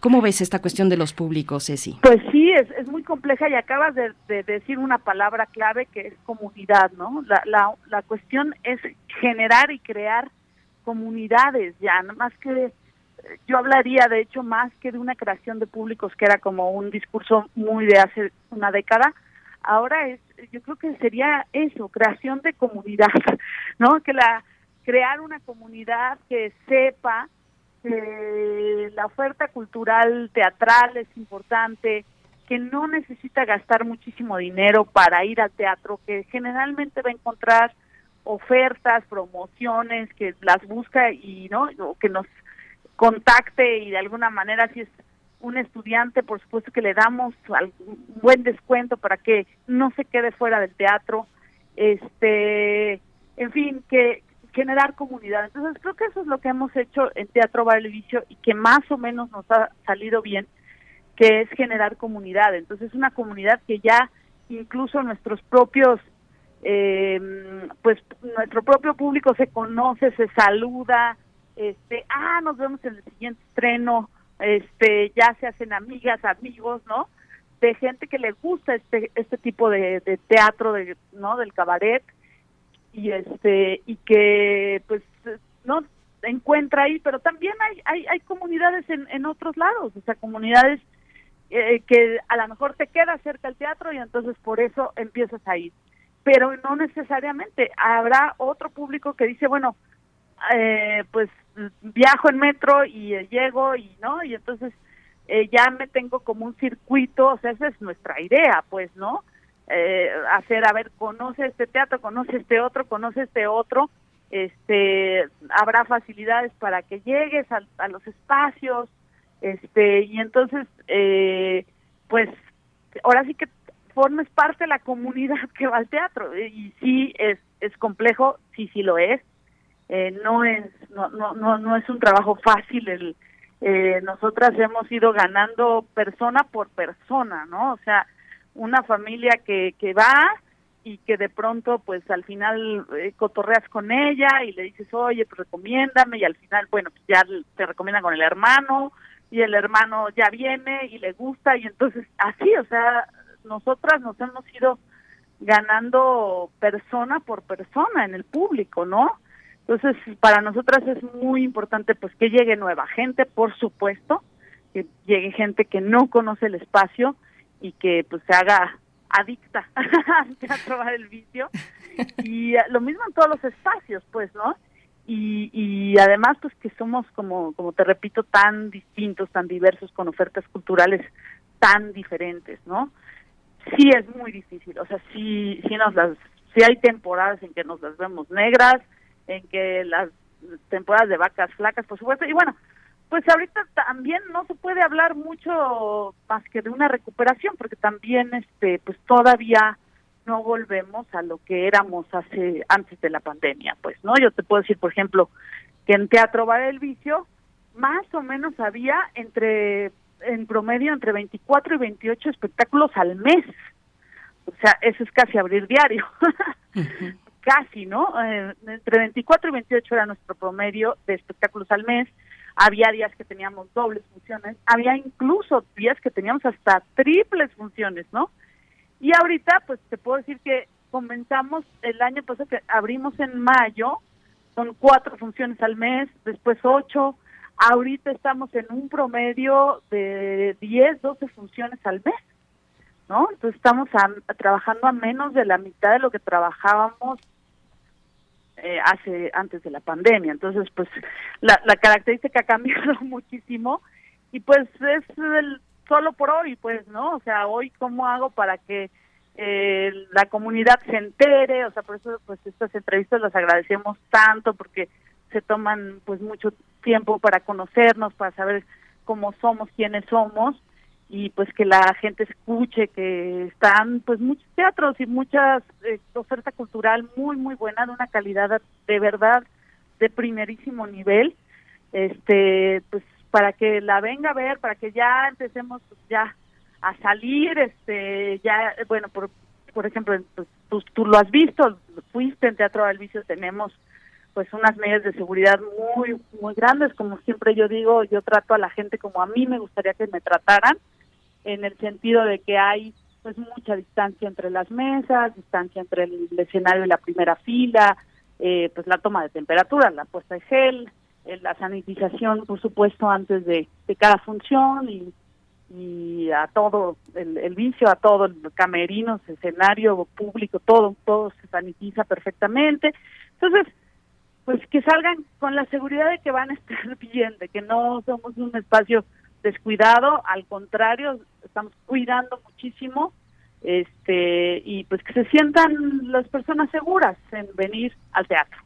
Yo doy fe, yo doy fe de eso, yo me he sentido muy segura, he ido varias veces ya después de, bueno, de, la pandemia, un después relativo, pero una vez que abrieron ya me he acercado varias veces, me he sentido muy bien, eh, hay un espacio entre las mesas, tienen mucho cuidado y además la misma comunidad que, que asistimos a Teatro Bar El Vicio, nos cuidamos entre nosotros, me parece que tenemos ese cuidado con, con, con el otro, con la otra persona, con quien está enfrente, con quien está al lado, así es que bueno, y para pasarnos un muy buen rato de mucha reflexión. Ahora que decías que están pues a mitad de la capacidad de trabajo que tenían antes de la pandemia, pues hay que recordar también para la audiencia que es que la mitad de las mismas reinas chulas están ahora en otras pistas. Ceci, ¿no? Están eh, tú y, Nora Huerta pues eh, llevando a cabo, de verdad es extraordinario lo que están haciendo y, este y se merecen un gran aplauso, aplauso porque porque lo están haciendo con gran calidad como como es ahora con el monólogo de Lucy, que si estás hablando de atraer a nueva gente, me parece que es una gran oportunidad acercarse con Lucy al Teatro Bar El Vicio. Cuéntanos un poco de, pues, de, esa historia, del trabajo de documentación también que hay detrás, que se ve de inmediato que hay un muy buen trabajo de búsqueda, de escarbar en, la historia de la humanidad para encontrar a estas mujeres, pues, que han sido eh, olvidadas, que no han sido reconocidas por sus aportes en distintas eh, cuestiones del conocimiento conocimiento humano o de la vida humana o social eh, no han sido reconocidas por una cultura machista. Cuéntanos de Lucy, por favor, Ceci. Así es, pues mira, eh, por supuesto que Lucy es una una excelente oportunidad para que se acerquen al teatro cabaret, al teatro del vicio y este y bueno, esto es una obra muy distinta de lo que he hecho porque generalmente tú lo sabes, hacemos mucho cabaret político, social, crítico, son obras que se escriben muy rápido, en, en un mes o a menos, o sea, hay, obras que las hacemos escrito en una semana, 15 días, porque pues ya este, cambia el panorama político, hay que hacerlo, etcétera, ¿no? Y esto es muy distinta justo por eso, ¿no? Porque es una obra más hacia la investigación documental de nada, yo leí, pues lo primero que leí creo que fue de Animales a Dioses, digo, es un bestseller, pero bueno, es interesante de cómo estábamos la humanidad, ¿no? Y entonces de pronto me empecé a, preguntar, pero dentro de todo esto, ¿dónde están las mujeres, no? Porque en la historia, pues siempre están los hombres, pero ¿dónde estamos las mujeres? Ya empecé a leer muchísimo antropólogas, arqueólogas, etcétera, pues muchas hipótesis, porque por supuesto que no hay vestigios este de hace más de 5 siete mil años si no hay vestigios o hay vestigios pues muy poco que no te dice no hay no hay no hay libros escritura. Entonces este pues hay hay hay pocos vestigios o los vestigios que hay pues los tienes que interpretar. Entonces todas son hipótesis realmente no se puede decir nada con certeza. Pero bueno es muy divertido hacer muchas hipótesis. Imagínate pues son este como yo le digo en el show Femisapiens llevamos 150 mil años siendo ya exactamente tal cual somos, o sea, igualito, el mismo cerebro, el mismo cuerpo, pues prácticamente, pues hace, llevan 150 mil años. Y pues lo poquito que sabemos desde hace 5 mil, menos, ¿no? 2.500, 3.000, o sea, ¿no? Entonces es súper poquito lo que medio entendemos y además de la interpretación que nos dejaron los escritos que que, que, se quedaron que dices, bueno, pues es tu verdad, ¿no? Es como, ahora sí que es su verdad. Y entonces dije, pues, ¿a poco el patriarcado ha estado, ¿no? Los 150 mil años, pues no, ¿no? Entonces, bueno, hay muchas hipótesis, son muy, muy buenas, por su, tiene que ver mucho con pasar de nómadas a sedentarios, con empezar a domesticar a los animales y entonces pues, domesticar al toro, al buey, al a la vaca al caballo y entonces bueno pues entonces, empieza a controlar y entonces empieza a controlar a sus mismos congéneres y por supuesto las mujeres pues somos las que parimos entonces el control sobre, sobre cómo se reproduce la población, pues es fundamental. Entonces, bueno, hay muchas hipótesis muy interesantes de cómo comienza este patriarcado.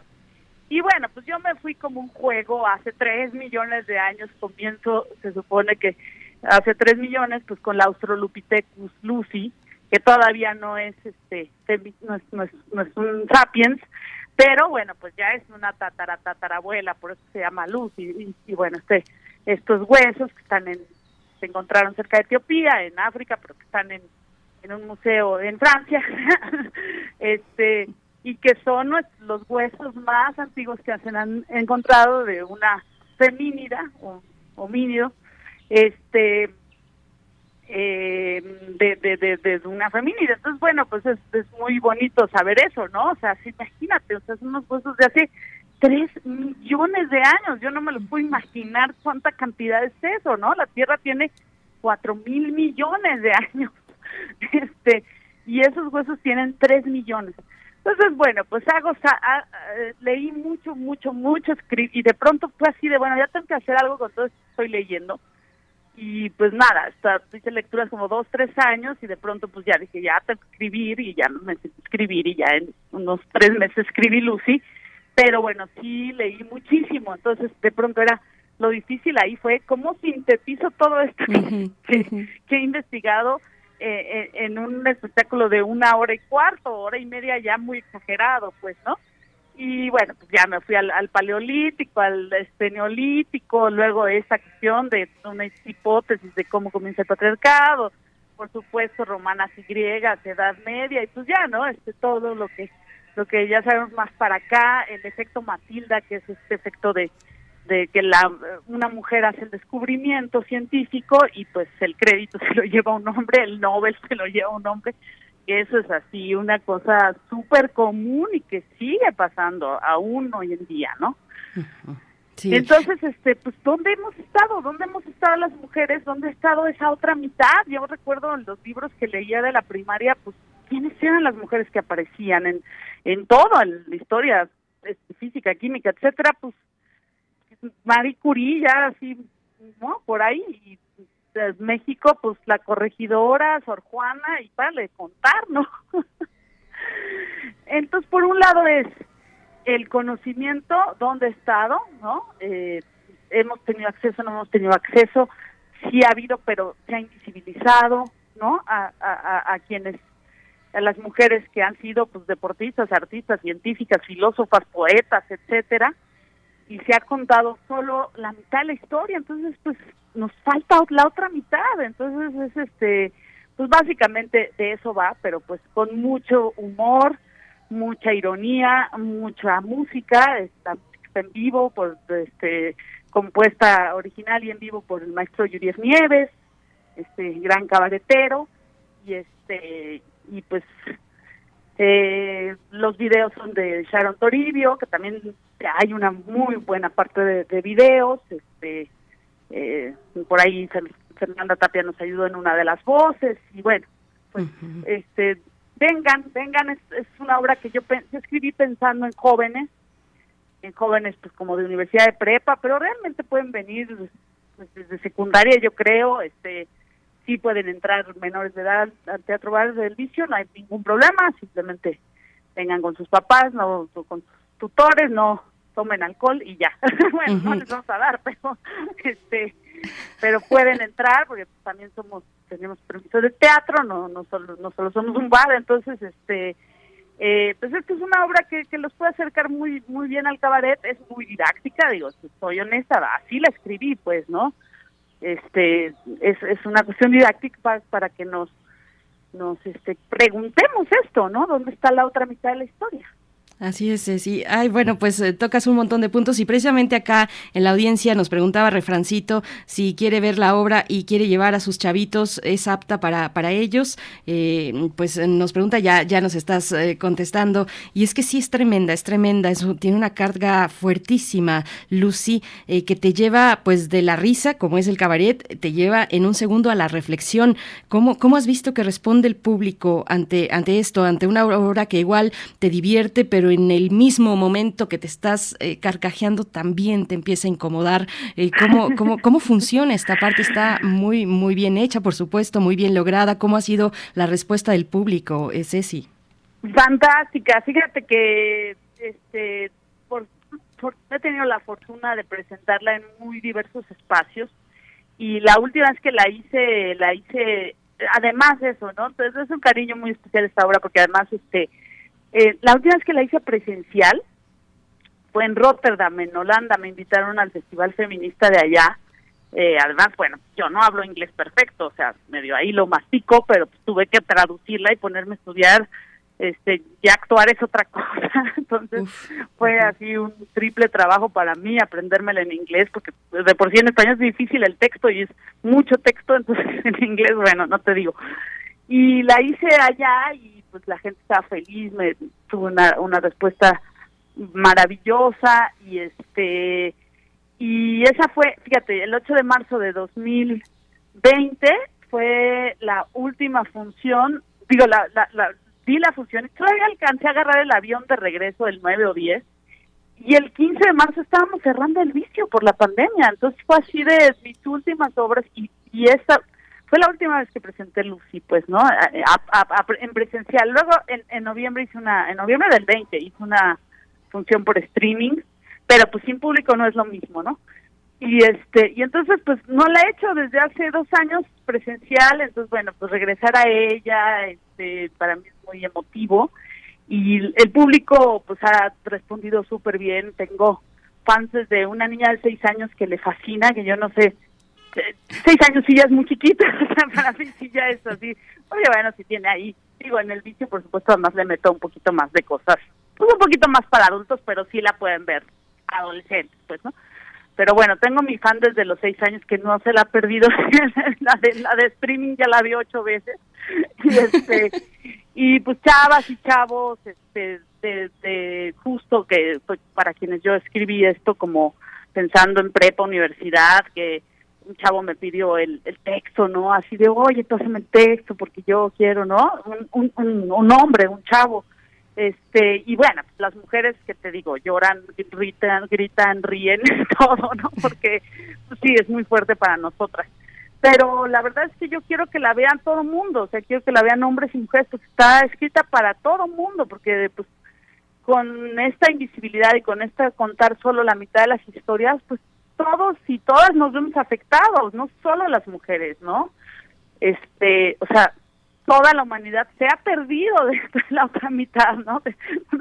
Entonces, este, pero no es muy importante y además es una de las, el otro día hablaba con unas amigas feministas, es una de las críticas de los movimientos feministas, es este dejar aparte a los hombres, ¿no? O sea, sí necesitábamos un espacio solo de mujeres, por supuesto que los necesitamos, los 70, los, los 60, 70 lo necesitaban, pero también ya tenemos eh, hay una crítica fuerte de decir no podemos eh, sectarizarnos y decir bueno pues esto solo no y solo talleres para mujeres y solo talleres de violencia para mujeres y solo no no tenemos que hacer muchos talleres para todos y todas y para hombres por supuesto porque los hombres también no saben qué han perdido con el patriarcado no por supuesto que es muy difícil dejar tus privilegios, es muy difícil eh, reconocer que tienes muchos privilegios y dejarlos, o, pero ¿dónde está también todo lo que has perdido eh, con este sistema? Nadie nos deja bien parados, ¿no? absolutamente a nadie. Entonces, eh, para mí también es muy importante que lo vea todo el mundo, o sea, todo, chavos y chavas, porque sí, este, pues, es, es, es nada más cuestionarnos, digo, eh, por supuesto que en la obra digo muchos nombres, muchos, no, pero más allá de recordar los nombres o no, es como el, pues en general, ¿no? Esta, esta, esta invisibilización y esta no contar esta la otra parte de la historia. Ahora que hablas de tu fan de seis años, pues yo creo que eh, parte tiene que ver también con la caracterización de la propia Lucy, ¿no? Que, sí, que puede ser ahí muy, muy llamativa eh, para, para los más pequeños, las más pequeñas, eh, Ceci Sotres. Y, y en esta parte de adaptarse a un formato en streaming, bueno, la obra en sí misma pues trae una, una parte audiovisual que ya nos hablabas de, de Sharon Toribio, pero, pero bueno, la, la cuestión de adaptarse al streaming que pues mm, supongo que no es nada sencillo, que ya ha sido tal vez un poco más fácil en el formato híbrido porque tienes enfrente al público y además interactúas eh, eh, con la cámara, un poco con el público que está de manera a, distancia. Pues yo lo pude ver ahora con Soy Bárbara, eh, con Nora Huerta, pues ahí ella, pues maestraza, igual que tú, este, atendiendo al público enfrente y también de pronto dirigiéndose a la cámara y preguntándoles a los de la cámara, a los que estaban a distancia, ¿Cómo, cómo ha sido esta parte pues de adaptarse, ¿no? De adaptarse y, dar una propuesta a quienes, no solamente a quienes están cuidando y están en Ciudad de México, sino ir hacia otros públicos que están en cualquier otro lugar del mundo, eh, Ceci. Pues mira, esa es una parte que nos abrió, la verdad, y que hay que seguirla pensando y hay que seguir eh, aprendiendo, aprendiendo, porque eh, justamente con durante la pandemia hicimos obras en, en Zoom, ¿no? Este, el Cabaret Zoom y bueno, pues ahí nos dimos cuenta que, que había eh, pues gente de todos lados, ¿no? Y que luego les dijimos, bueno, ya después vamos a hacer el streaming en el vicio cuando nos alcance, cuando consigamos el equipo, etcétera. Y finalmente lo pudimos conseguir y está, la verdad es que muy bien, o sea, el, el sonido es muy bueno, las cámaras son muy buenas, se ve y se escucha muy, muy, muy bien. Y además, pues es totalmente en vivo, que era eh, la dificultad, porque al principio, hijo, le hicimos unos streamings, dos o tres que nos salieron del horror, te lo puedo confesar ahora.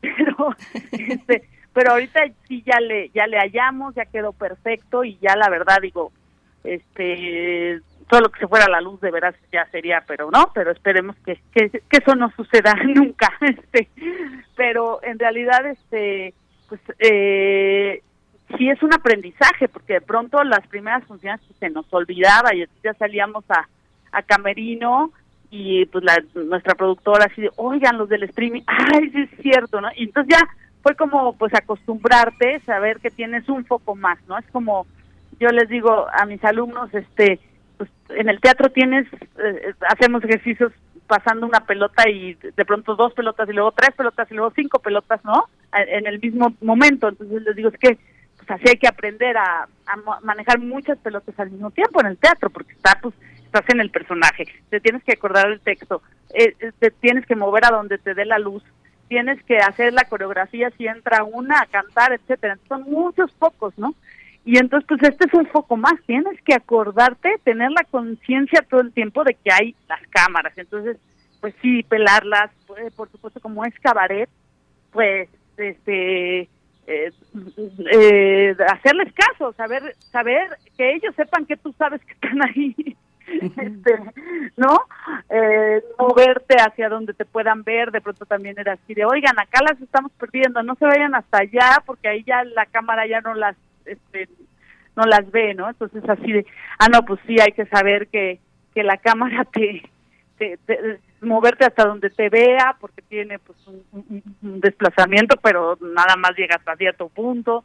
Entonces este pues es, es, ir aprendiendo y y la verdad es que hemos querido dejarlo yo creo que lo vamos a conservar porque este pues sí pues para toda la gente que incluso que está en la ciudad pero que le queda lejos o que ya es tarde o lo que sea o que ahorita eh, no puede salir o no quiere o lo que sea y por otro lado pues también y, y mucho mucho pues mucha gente de este que no vive en la Ciudad de México. Tenemos muchos fans de este de, de, Guadalajara Monterrey Tamaulipas de Mérida etcétera y que siempre nos dicen es que yo pues voy una vez al año a la Ciudad de México y pues la vez que voy pues las voy a ver pero nada más las puedo ver una vez al año si bien me va entonces este pues ahí ya está la oportunidad para que nos vean este pues siempre no está el streaming este y, por lo menos en los espectáculos de las reinas chulas pues estará eh, lo está, estamos tratando de conservarlo y de y de generar más público también para el streaming.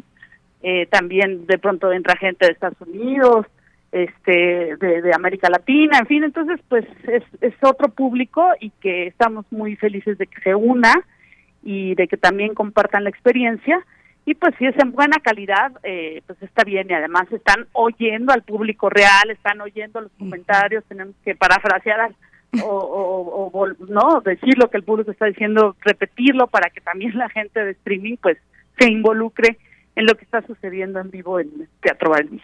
Hijo, tantísimos focos, como dices, eh, se hizo tres. Pues, y por acá ya nos preguntan también, nos escribe Xochitl Larellano desde California, desde Estados Unidos. Ella dice que el año pasado, eh, sí, bueno, en algún momento trató de ver eh, virtualmente también. Lucy no sabe muy bien qué pasó con el trámite, no le funcionó muy bien en ese momento, pero ahorita vamos a dar las coordenadas para que se puedan acercar. Ya por acá Refrancito dice, sí, para poder verla en streaming desde casa. Amanda, su hija, hija tiene nueve años y pienso que sí sería también fan. Pues sí, yo creo que también, y es una buena eh, antesala, es un momento previo para ir calentando motores para el 8 de marzo también. Eh, Ceci, pues eh, ahorita están con los monólogos de Recio, pero cuéntanos ya para irnos acercando al cierre, qué están tramando para los próximos meses, si están... Estamos, ah, estrenamos nueva, estrenamos, bueno, vamos a repetir Lucy el 5 de marzo, lo decidimos porque justo este pues en torno al 8, ¿no?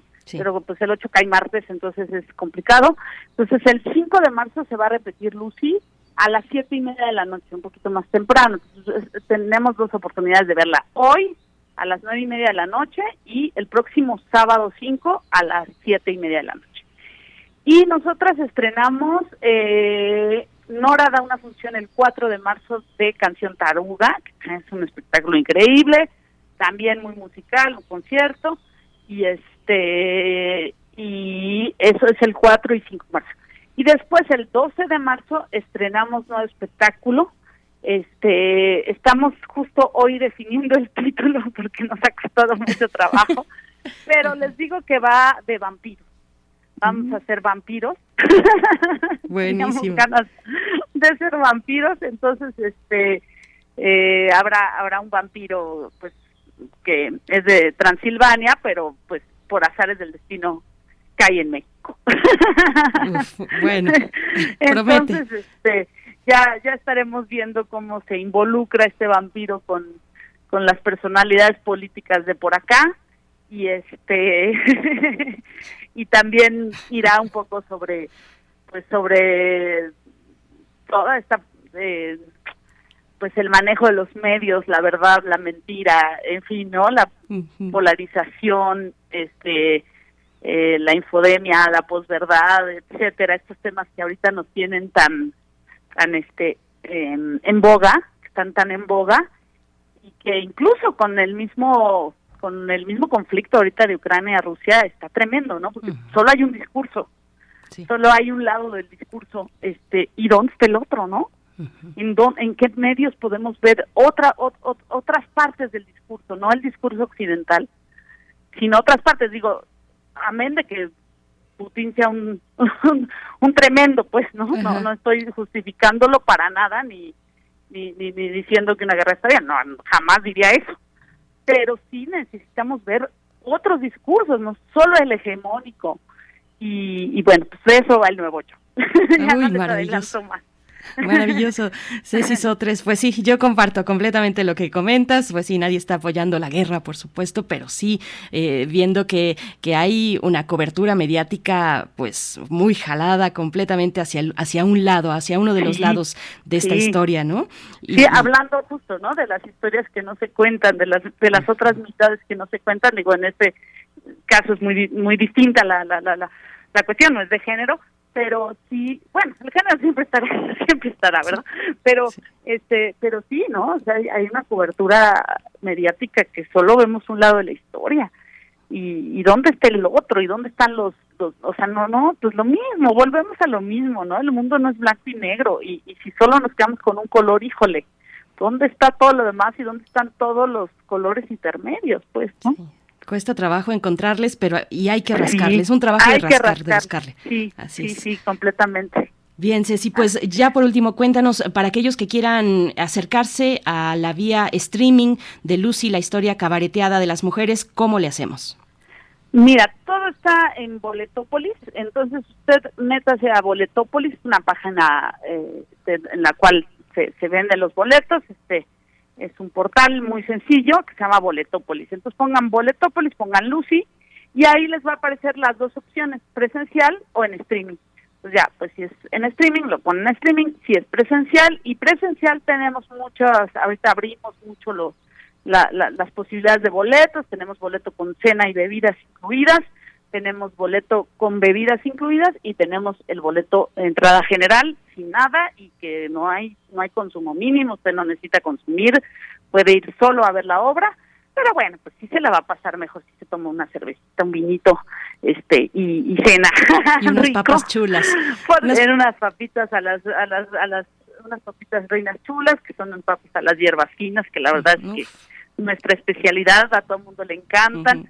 Este, entonces, bueno, pues si, si puede venir, venga presencial, de verdad, este, lo necesitamos, le necesitamos los espacios independientes, estamos ofreciendo buena oferta para que venga y la pase rico, pase una noche muy, muy rica, en caso, en el caso de Teatro Valvice, pues se ría, este, tenga la posibilidad de, de algún este ambigú, como diría una tía, este tomar algo, este comer algo y este y pues disfrutar la obra al mismo tiempo y este y, bueno pues no eh, venga venga de verdad a los espacios independientes a todo el festival de monólogos de Recio porque vale la pena vale la pena vale la pena apoyar espacios que que híjoles pues llevamos la mayoría muchos años pues resistiendo no de por sí ya antes de, de la pandemia era difícil bueno ahora qué les digo.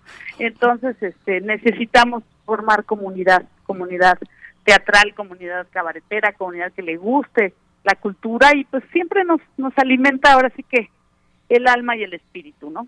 Pues ahí está, el Teatro Bar El Vicio. Ceci Sotres, te, agradezco mucho, siempre es muy divertido y un placer eh, platicar contigo, con Nora, ir al Teatro Bar El Vicio. Nosotros tenemos desde acá, bueno, nos han compartido ustedes cinco cortesías, ahí va, atención, cinco cortesías para la función vía streaming que se, se conecten al show de esta noche, viernes 25 de febrero, 21 a 30 horas. Lucy, la historia cabareteada de las mujeres, es para la función de esta noche. Deben mandar por mensaje directo en redes sociales de primer movimiento sus nombres completos, su correo o número de celular para ahí poder enviarles el link de la función. El link se les envía 30 minutos antes eh, de la función y, bueno, ahí están para las primeras cinco personas que sigan a las Reinas Chulas en sus redes sociales, en Twitter y también a primer movimiento y que nos envíen en primer movimiento un mensaje directo con esta, con, con sus nombres y una manera de contactarles para enviarles el link. Te deseamos lo mejor, les deseamos larga vida a las Reinas Chulas, a Teatro Bar El Vicio.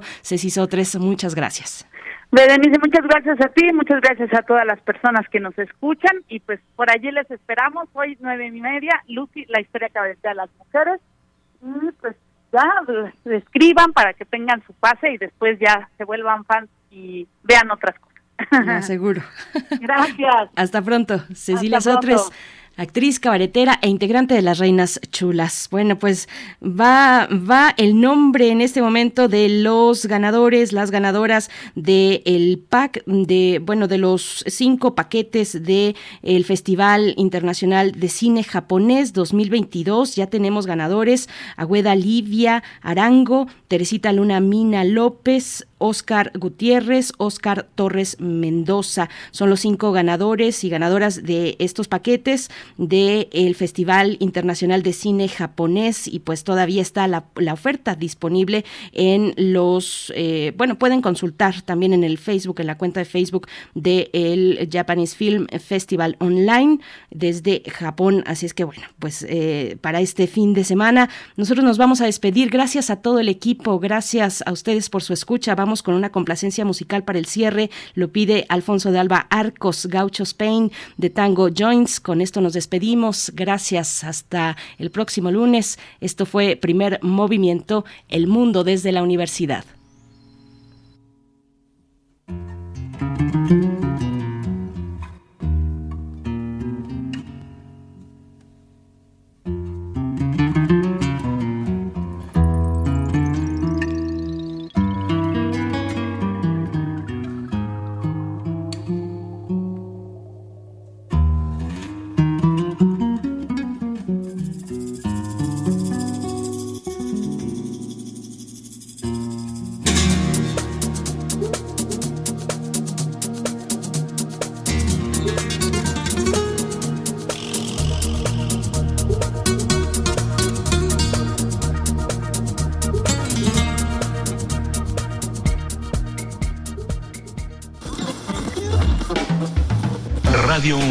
Presentó Primer Movimiento, El Mundo desde la Universidad, con Berenice Camacho y Miguel Ángel Quemain en la conducción, Frida Saldívar y Violeta Berber, producción, Antonio Quijano y Patricia Zavala, noticias, Miriam Trejo y Rodrigo Mota, coordinadores e invitados, Tamara Quirós, redes sociales, Arturo González y Socorro Montes, operación técnica.